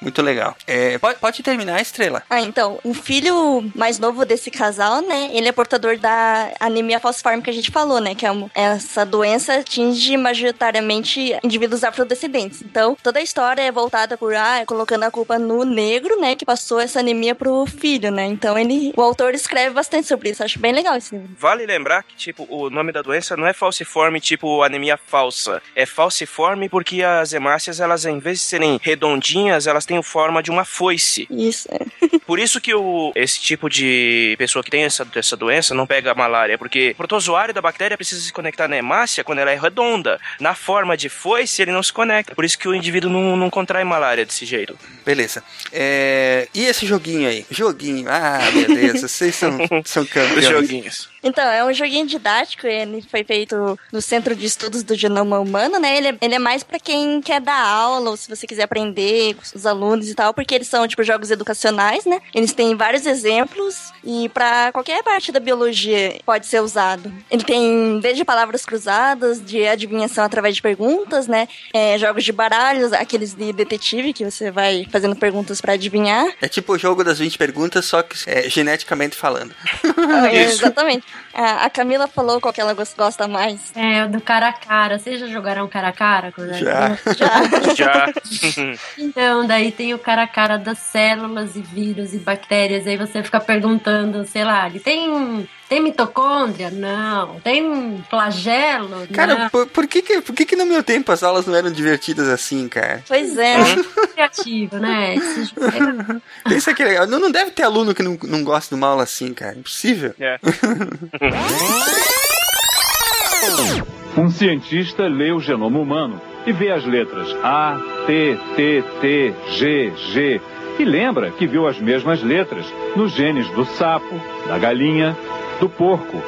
É que todos os seres vivos são parentes por parte do genoma. 20% dos nossos genes são idênticos aos do fungo que faz o fermento. É como se cada ser vivo fosse uma máquina diferente, construída a partir das mesmas peças. Temos 20% de fermento, 80% de galinha, 90% de vaca e de chimpanzé 99%. Só 1% dos nossos genes nos separam do chimpanzé. A história da evolução das espécies está escrita no nosso genoma, assim como a história da nossa espécie. O genoma revela: somos todos africanos. A diferença genética entre dois seres humanos é de apenas 0,01% de todas as letrinhas do genoma.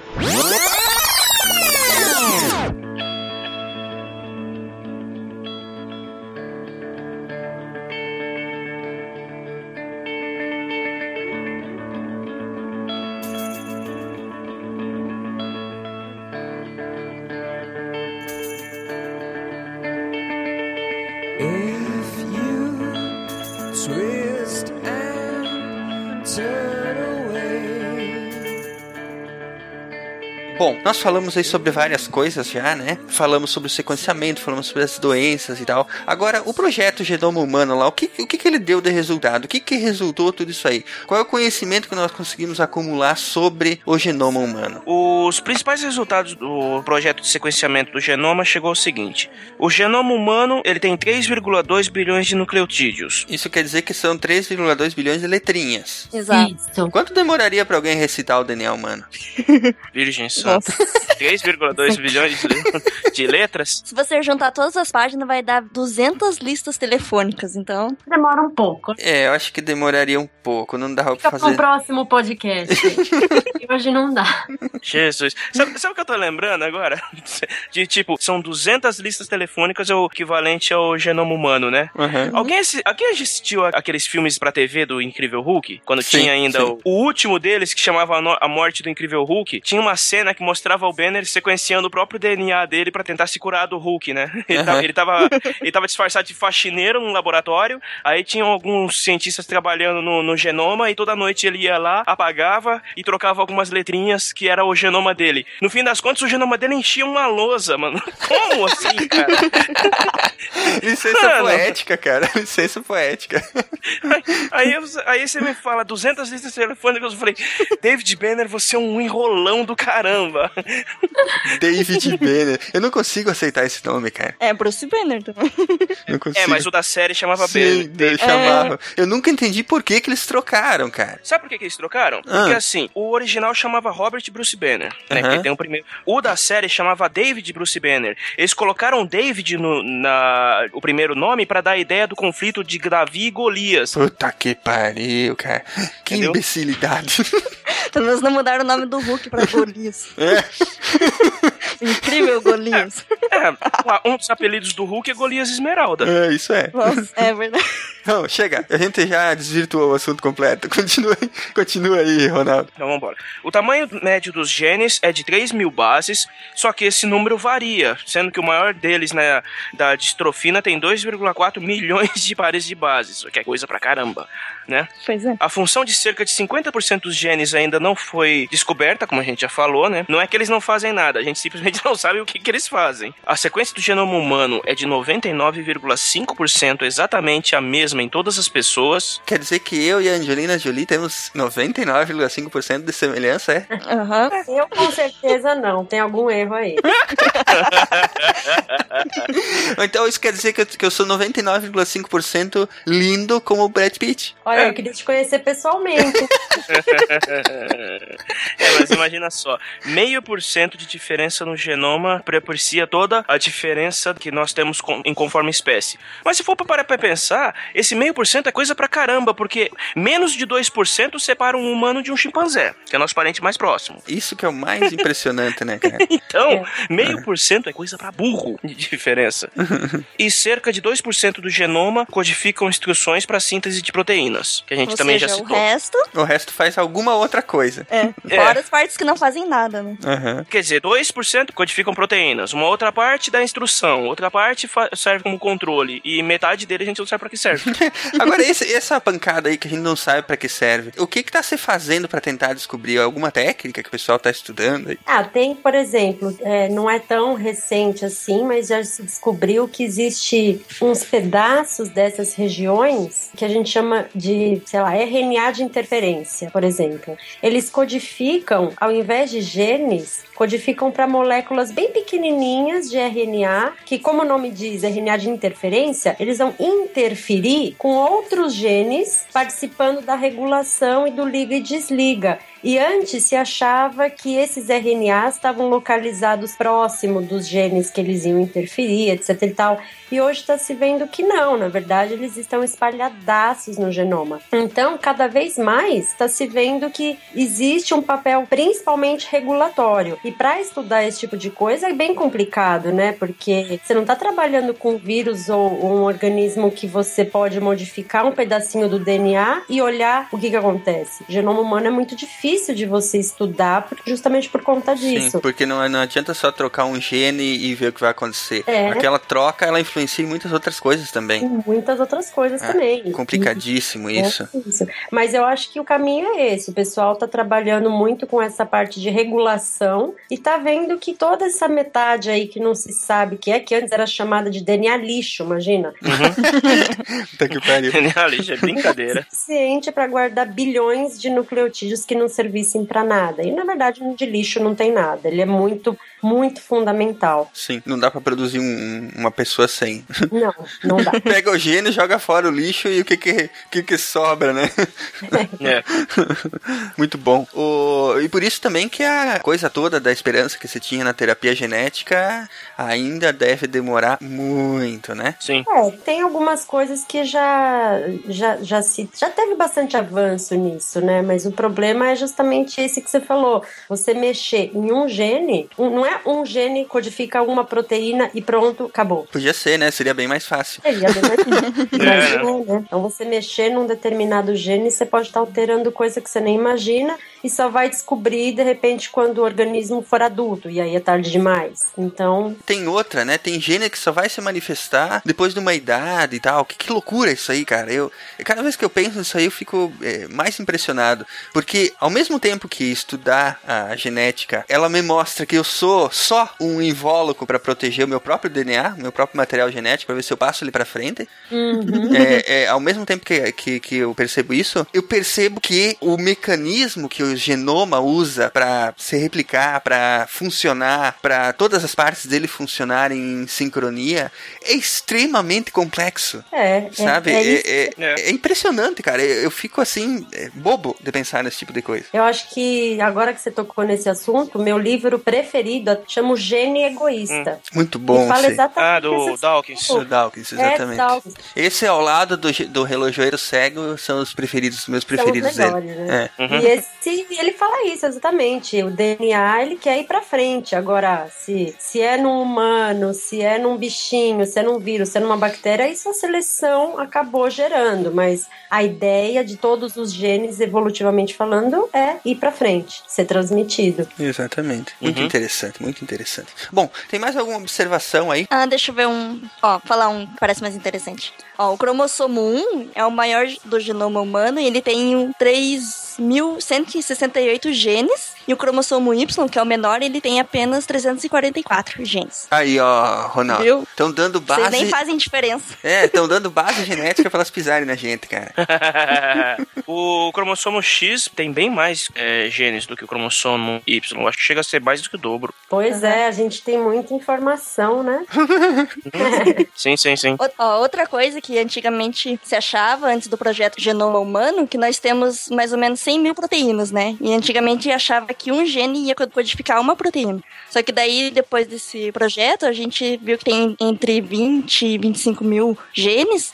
E é muito pouco gene para bastante proteínas. Então, por causa da interação desses genes, que a gente tem tanta proteína, assim, né? Que a gente é um organismo tão complexo. Então, eu vi vários estudos que eles fazem justamente pela quantidade de DNA não codificador que, que os humanos têm, né? Pela proporção não codificador e codificador é que a gente torna tão complexos, né? Por exemplo, outros organismos, eles têm essa proporção bem mais parecida e por isso que eles não são tão complexos como a gente. Por isso que deixou de ser chamado DNA lixo, né? Porque ele é importante. É. Muito bom. É, vamos a mais duas referências? Vamos lá. Temos o livro Decifrando o Genoma, a corrida para desvendar o DNA humano, que é do Kevin Davis, né? Ele traça toda a rota científica e jogos políticos e econômicos do maior empreendimento já feito nas áreas biológicas, né? Que foi o sequenciamento do DNA humano.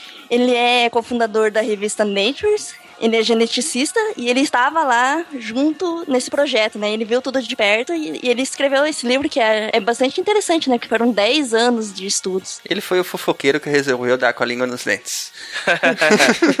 Alguém tinha que fazer isso. Alguém tinha que fazer isso. É, claro. É legal saber, né, como que foi. Todos os dois lados, né, da concorrência, da privada, da estatal. A biografia não avisada do genoma humano. É, muito É. bom. E finalmente esse vídeo aí. Isso daqui é uma animação para ter noção do tamanho do genoma, né? Ele demonstra qual seria o tamanho de todos os 3,2 bilhões de nucleotídeos. A gente podia fazer um concurso, né, cara? Sabe que tem aqueles concursos de recitar o pi? Ah, A gente podia fazer um concurso de recitar o DNA, pra ver quem consegue ler mais DNA antes de, de, de cair, desmoronar, sei lá, pegar no sono, desmaiar. uhum. Ninguém gostou da ideia. Não, tá, não, cara, é que eu tava, eu tava, eu parei pra pensar, eu tava lembrando do, do a vida, a, a vida de Pi. no começo do filme ele chega aquela solução pra evitar que ser zoado por causa do nome dele, relaciona o nome dele com o Pi e memoriza não sei quantas sequências de números do valor do, do Pi. Não, não lembrava dessa parte, é verdade. É, no começo do filme ele faz isso. No comecinho do filme. O, o final do filme, aliás, esse me, me, me deixou transtornado, né? Pensei que já ia mandar um spoiler aí. Posso contar o final do filme? Não, não, não conta, não conta. Os pesquisadores da USP analisam o genoma de pessoas que se mantêm saudáveis após os 80 anos, especialmente do ponto de vista cognitivo, isto é, do funcionamento do cérebro. São cerca de mil voluntários participando da pesquisa. De cada um deles é coletado material genético, que vai servir para um levantamento a respeito de informações hereditárias, aquelas que são passadas de pais para filhos por meio do DNA.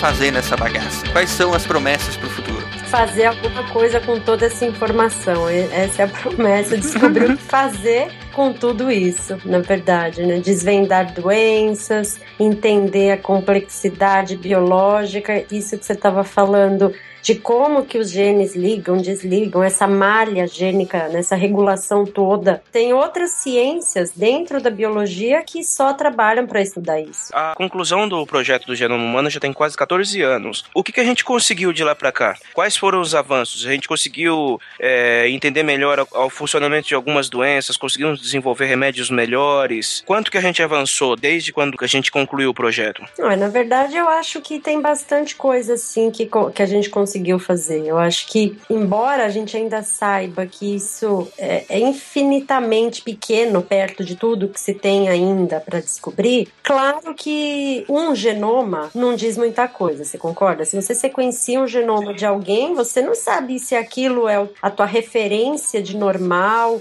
qual é, o- é, a mutação que levaria a, a uma coisa e não a outra. Então, isso abriu portas para que comparações pudessem ser feitas. Na verdade, a biologia ela, ela só é esclarecedora quando você compara uma coisa com outra, né? Claro, não adianta você sequenciar uma pessoa só, porque você, até então você sequenciou uma pessoa. Você tem que comparar com outros, né? Exatamente. E aí isso agora está acontecendo. Hoje a gente consegue, na verdade, ter uma noção e do, do que, que é uma referência humana e de outros qualquer animais que já tenham sido sequenciados e fazer esse tipo de estudo, não necessitando do, do genoma inteiro desses organismos, mas você pega e faz uma busca dentro de uma população para mutações de um determinado gene que você já sabe qual que é o padrão de normalidade dele. Você consegue mapear bem ou mal, por exemplo, todos os genes que codificam para alguma proteína, por mais que você não saiba qual é a proteína, você consegue estudar todos os genes de uma pessoa que estão sendo expressos de uma vez só, por exemplo, no momento da expressão de uma doença. E aí você consegue talvez identificar qual gene que está ligado que não deveria estar, ou que está desligado e deveria estar ligado. Então, ao mesmo tempo que a gente avançou no conhecimento básico do genoma, as técnicas de análise também vêm avançando. Então, os sequenciamentos, as análises de proteína,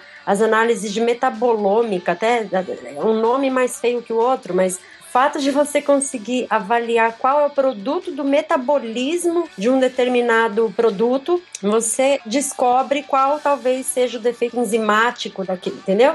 Então, né, acho que tá, tá avançando ainda, talvez não tão rápido, mas tá estamos chegando a cada passo uma nova uma nova conquista, uma doença nova que você descobre a etiologia, aí você consegue atuar na farmacogenômica, que depois a gente pode falar um pouquinho também, que a gente sabe que as pessoas por terem mutações, terem variabilidade genética, elas vão ser mais suscetíveis ou menos suscetíveis a um determinado tratamento e por aí vai. São ciências bem complexas a partir daí, né? É. O trabalho está só começando. Verdade. É, exato. Bom, as coisas que nós podemos citar para o futuro, então, são essas mais ou menos, né? É, terapia genética, a, o melhor entendimento das doenças, vocês já tinham comentado aí. É, Estrela, por que você pôs esse filme, Gataka? O Gataka é muito bom. De 97 faz bastante tempo que eu, que eu assisti, mas enfim, vamos lá, vocês me ajudem aí que eu não lembro quase nada dele. É, então, ele é um filme de 97, né? E o título dele já faz a brincadeira usando as bases nitrogenadas, né? Aham. Isso é muito legal. do- é, só que, é claro, em português eles colocaram lá, ah, tá, cara, experiência genética.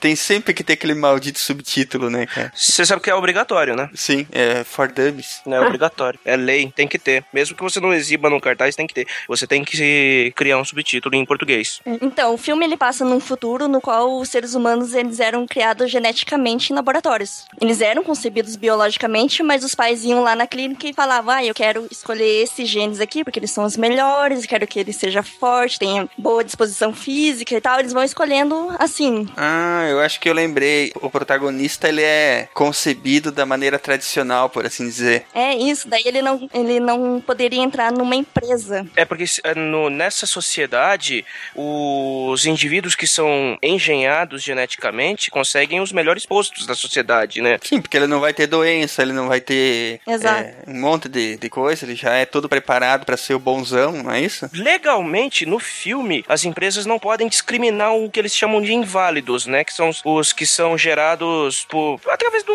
modo natural, pelo sexo, entendeu? Só que todo mundo faz isso. A pessoa é monitorada o tempo todo. Você toca numa maçaneta, ele já faz um exame de DNA e você já, e já tá fazendo a pré-seleção. Se você tá fazendo uma candidatura para emprego, por exemplo, então, o seu DNA já é um fator para eliminar você de um, de um emprego ou de, um, de você estudar em algum lugar. Ah, é bem legal o filme, ele, ele propõe uma discussão, uma discussão ética interessante, né? É, eu lembro até Uhum. tem uma cena legal no filme que é, é quando ele nasce, eles fazem o exame, eles fazem a análise genética dele, né? Aham. É, Uhum. Em questão de segundos, assim, e aí a, a enfermeira fala, ah, ele tem 60% de predisposição para problema cardíaco, ele tem 70% de predisposição para não sei o que lá, para não sei o que, já fala a ficha toda, assim, das coisas que ele, que ele vai ter problemas, né?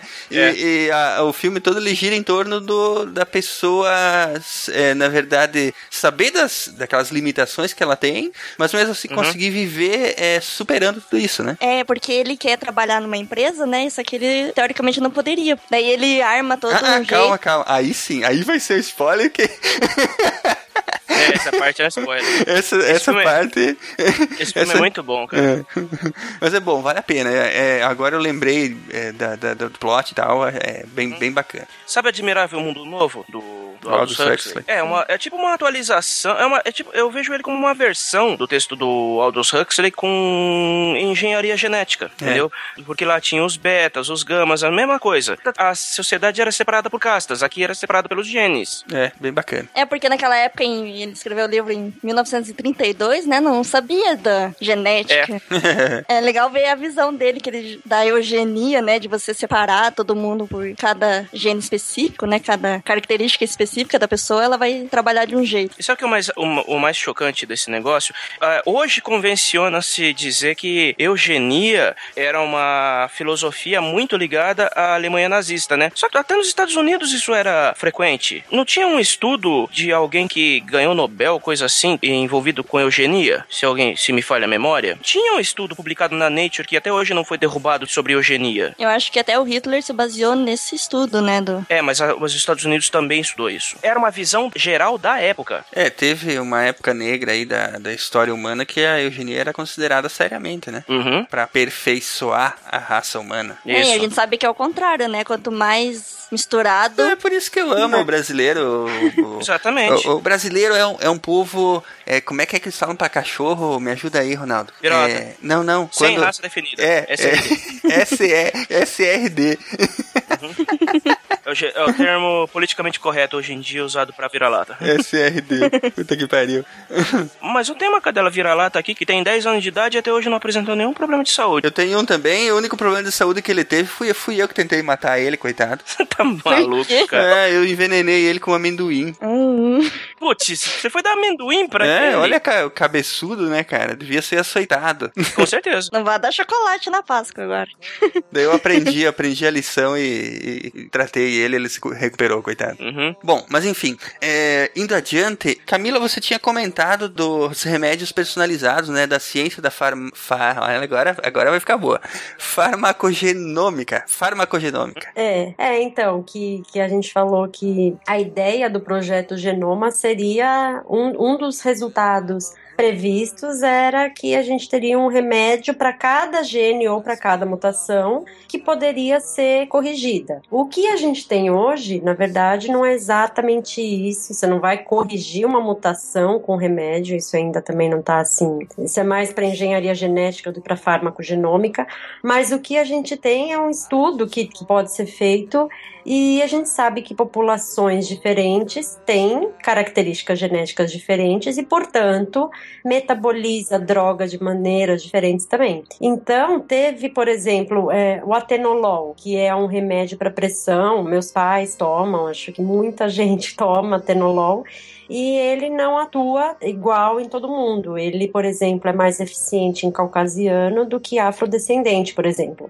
Mas não que ele não seja eficiente, pelo menos minimamente, em afrodescendente. Ele até atua, mas nem tão, não tão bem. Mas é complicado também você caracterizar esse tipo de coisa. Teve um medicamento que o FDA liberou para tratamento de problema cardíaco e por conta de uma característica genética, ele só funciona em afrodescendente. O que aconteceu foi que o FDA deixou isso bem claro na bula do remédio, na, na indicação do remédio, dizendo que era só para negros. E aí aconteceu um problema ético, porque você começa a separar pessoas por raça, né? Não faz nem existe raça, mas quando você diz esse remédio só funciona em negro, não em branco, você tá estereotipando. E eu acho particularmente isso um exagero da proteção contra preconceito. Isso não é um preconceito, você tá falando, olha, meu filho, você é branco demais, adianta tomar esse remédio. Ponto. Toma outro. Mas isso teve um problema super sério, ainda mais nos Estados Unidos, né? Que tem toda aquela separação. Sempre tem babaca. Sempre tem. E aí, se não me engano, esse remédio até é, foi retirado essa recomendação, eu nem, nem sei que fim que deu. Mas isso existe sim, tem, tem medicamentos que, por exemplo, hepatite C, pode, ainda tá, tá meio a caminho, ainda tá em fase de estudo, mas tem testes genéticos que você pode fazer não pro vírus, como HIV, por exemplo. Você faz teste no vírus para saber se o vírus que você tem responde ou não àquele medicamento. Mas tem alguns polimorfismos genéticos que o paciente tem que ele vai ou não responder melhor para aquele determinado tratamento. Então isso tá avançando bastante. A farmacogenômica está crescendo cada vez mais. Uma boa área pra quem quer se especializar, inclusive, né? Exatamente, é bem legal. Os cientistas que lançaram o projeto Genoma Humano acreditavam que o conhecimento da informação genética poderia aumentar a expectativa de vida ao permitir o diagnóstico antecipado de doenças e a criação de novos e eficazes medicamentos.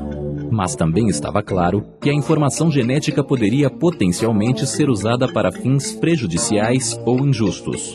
Por exemplo, a negativa do seguro-saúde, por causa do maior risco de se desenvolver uma doença em particular. Atentos ao perigo e esperando diminuí-los, os cientistas do projeto Genoma criaram um programa para explorar implicações éticas, legais e sociais do novo conhecimento genético. A meta foi alcançar resultados com problemas físicos.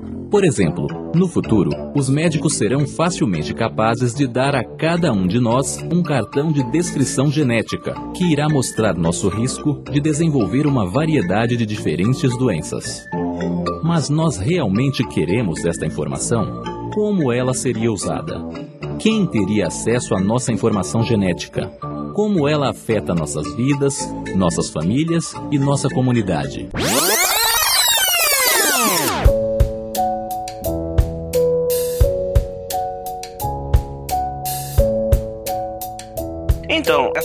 A gente tem um debate ético sobre pesquisa de genética e tudo, como por exemplo, seria é necessário, é ético fazer um teste numa pessoa para uma doença que ela pode vir a desenvolver daqui a 40 ou 50 anos e que não haja tratamento ou prevenção possível, por exemplo?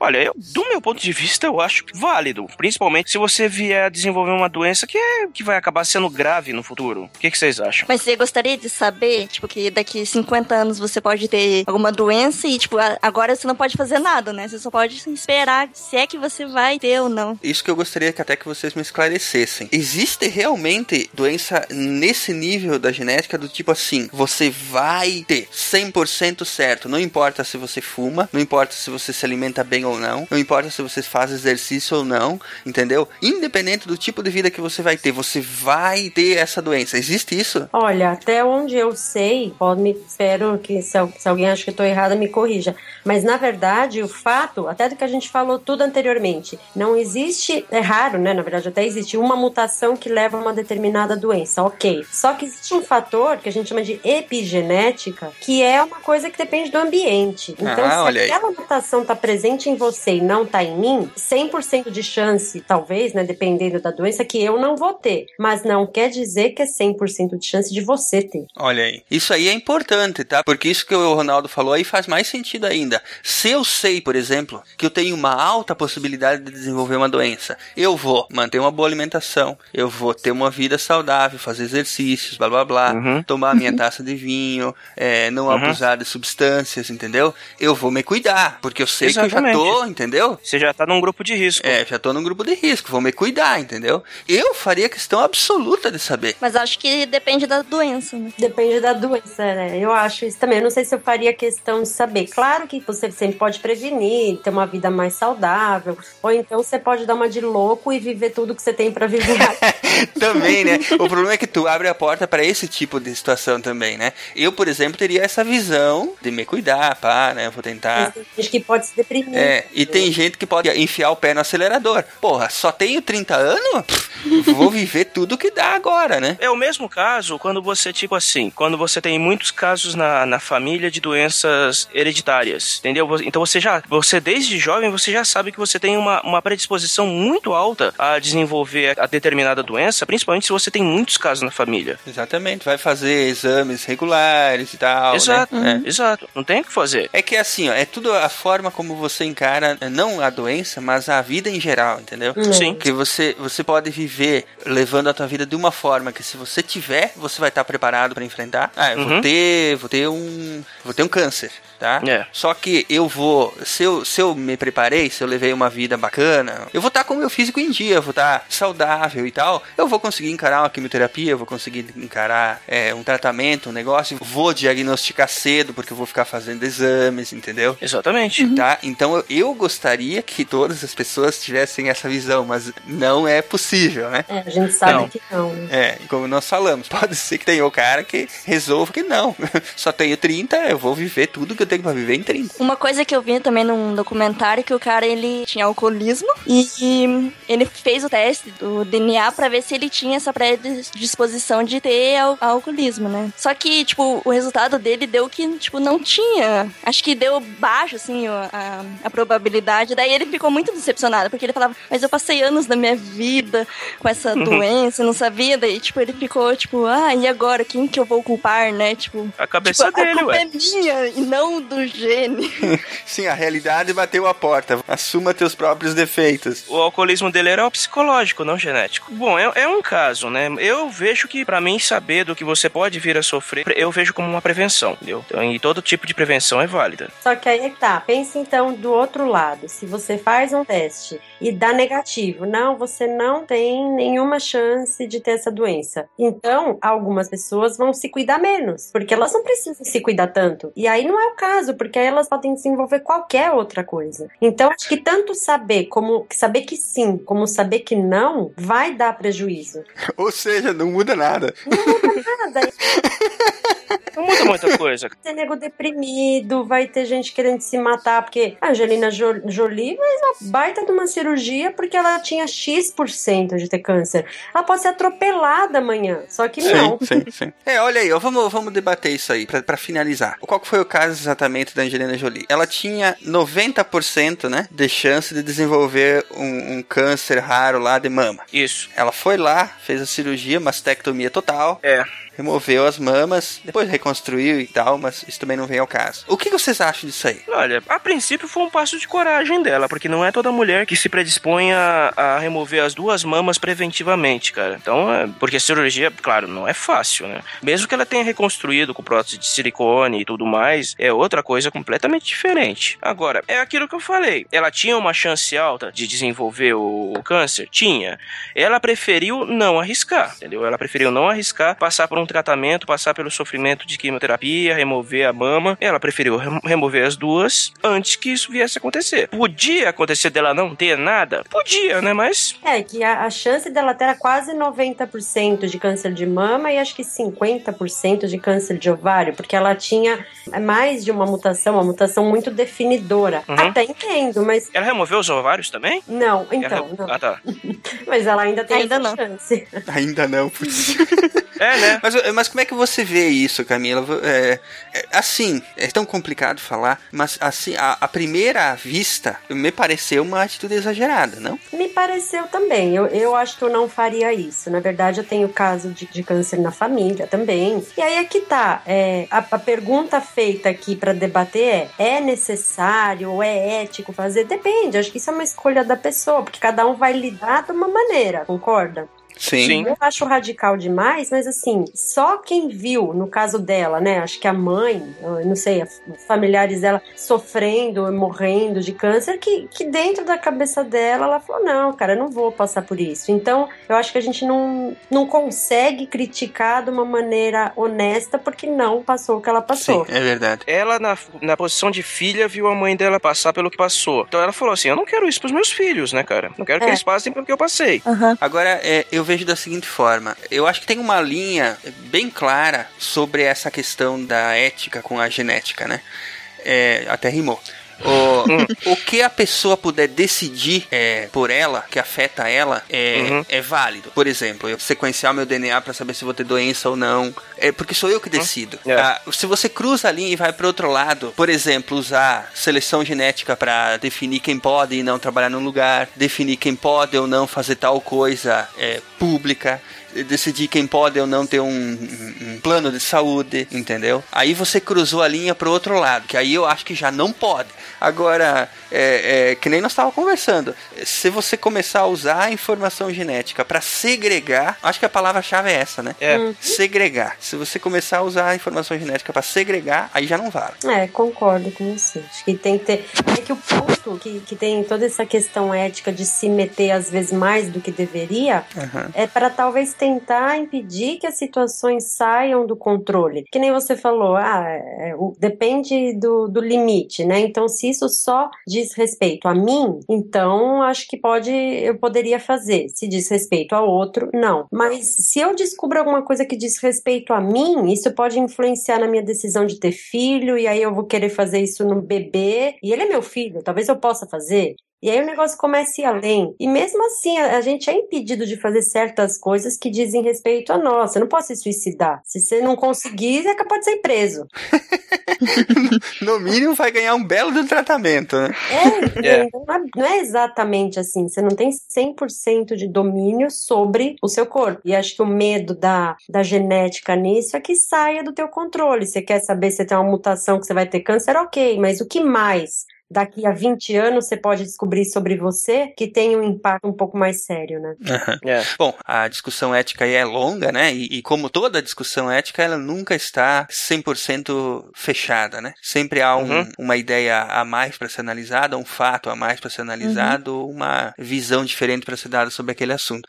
Bom, foi muito válido, né? A aula Uhum. de hoje. Eu gosto principalmente dessas discussões éticas, quando entra na ética, sabe? Porque eu acho que muitas vezes a gente pode aprender com a visão do outro alguma coisa que a gente ainda não parou para pensar, né? É verdade. opinião, né? Legal. É, exatamente. Ou, ou ao menos é, tentar construir a tua opinião com base em mais evidências, em mais informações, em mais fatos do que era do teu conhecimento anteriormente, né? É verdade. Aham. Enfim, acho que chegamos ao fim. Eu tava tentando achar alguma piada boa pra terminar com risada, mas acho que não vai ser possível. a Camila podia dizer pra nós, né, o que, que o cromossomo falou pro outro. Só se você prometer cortar isso da edição.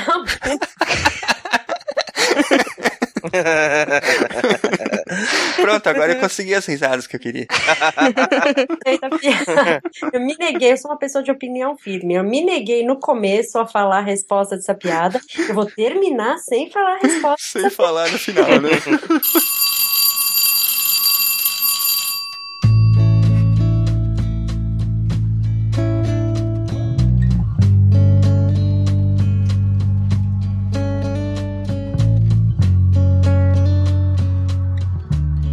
Camila, é, só me resta mesmo te agradecer. Olha, mais uma convidada aí que vem e nos dá uma verdadeira aula de é, não só de informação, mas de como ser bacana, de como é, interagir legal com, com a gente. E só temos mesmo a te agradecer. Ah, legal. Eu, eu que agradeço a vocês. Foi ótimo participar disso. Acho que sempre quando a gente pode falar um pouco do, de um trabalho, de algo que a gente estuda e gosta de fazer, é sempre divertido. Eu me diverti bastante.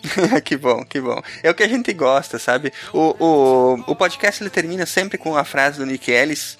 É, que diz que a ciência tem que ser divertida. Se a ciência não for divertida, alguma coisa está errada, entendeu?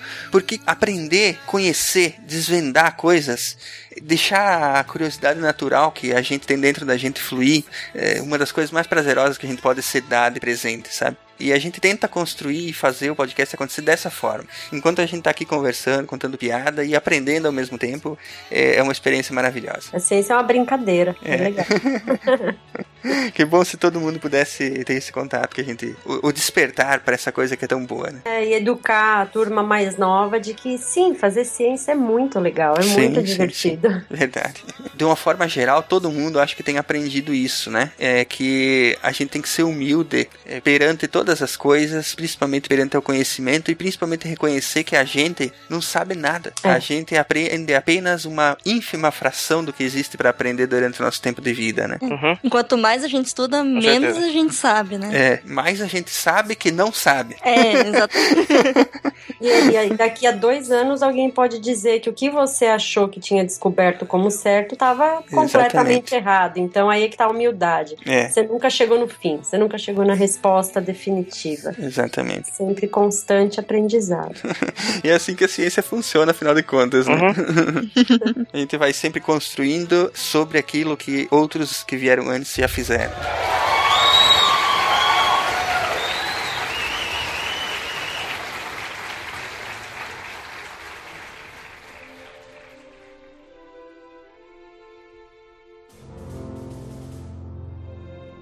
Se a ciência não for divertida, então alguma coisa é errada. Tem que ser divertida, a coisa mais divertida que tem é a ciência.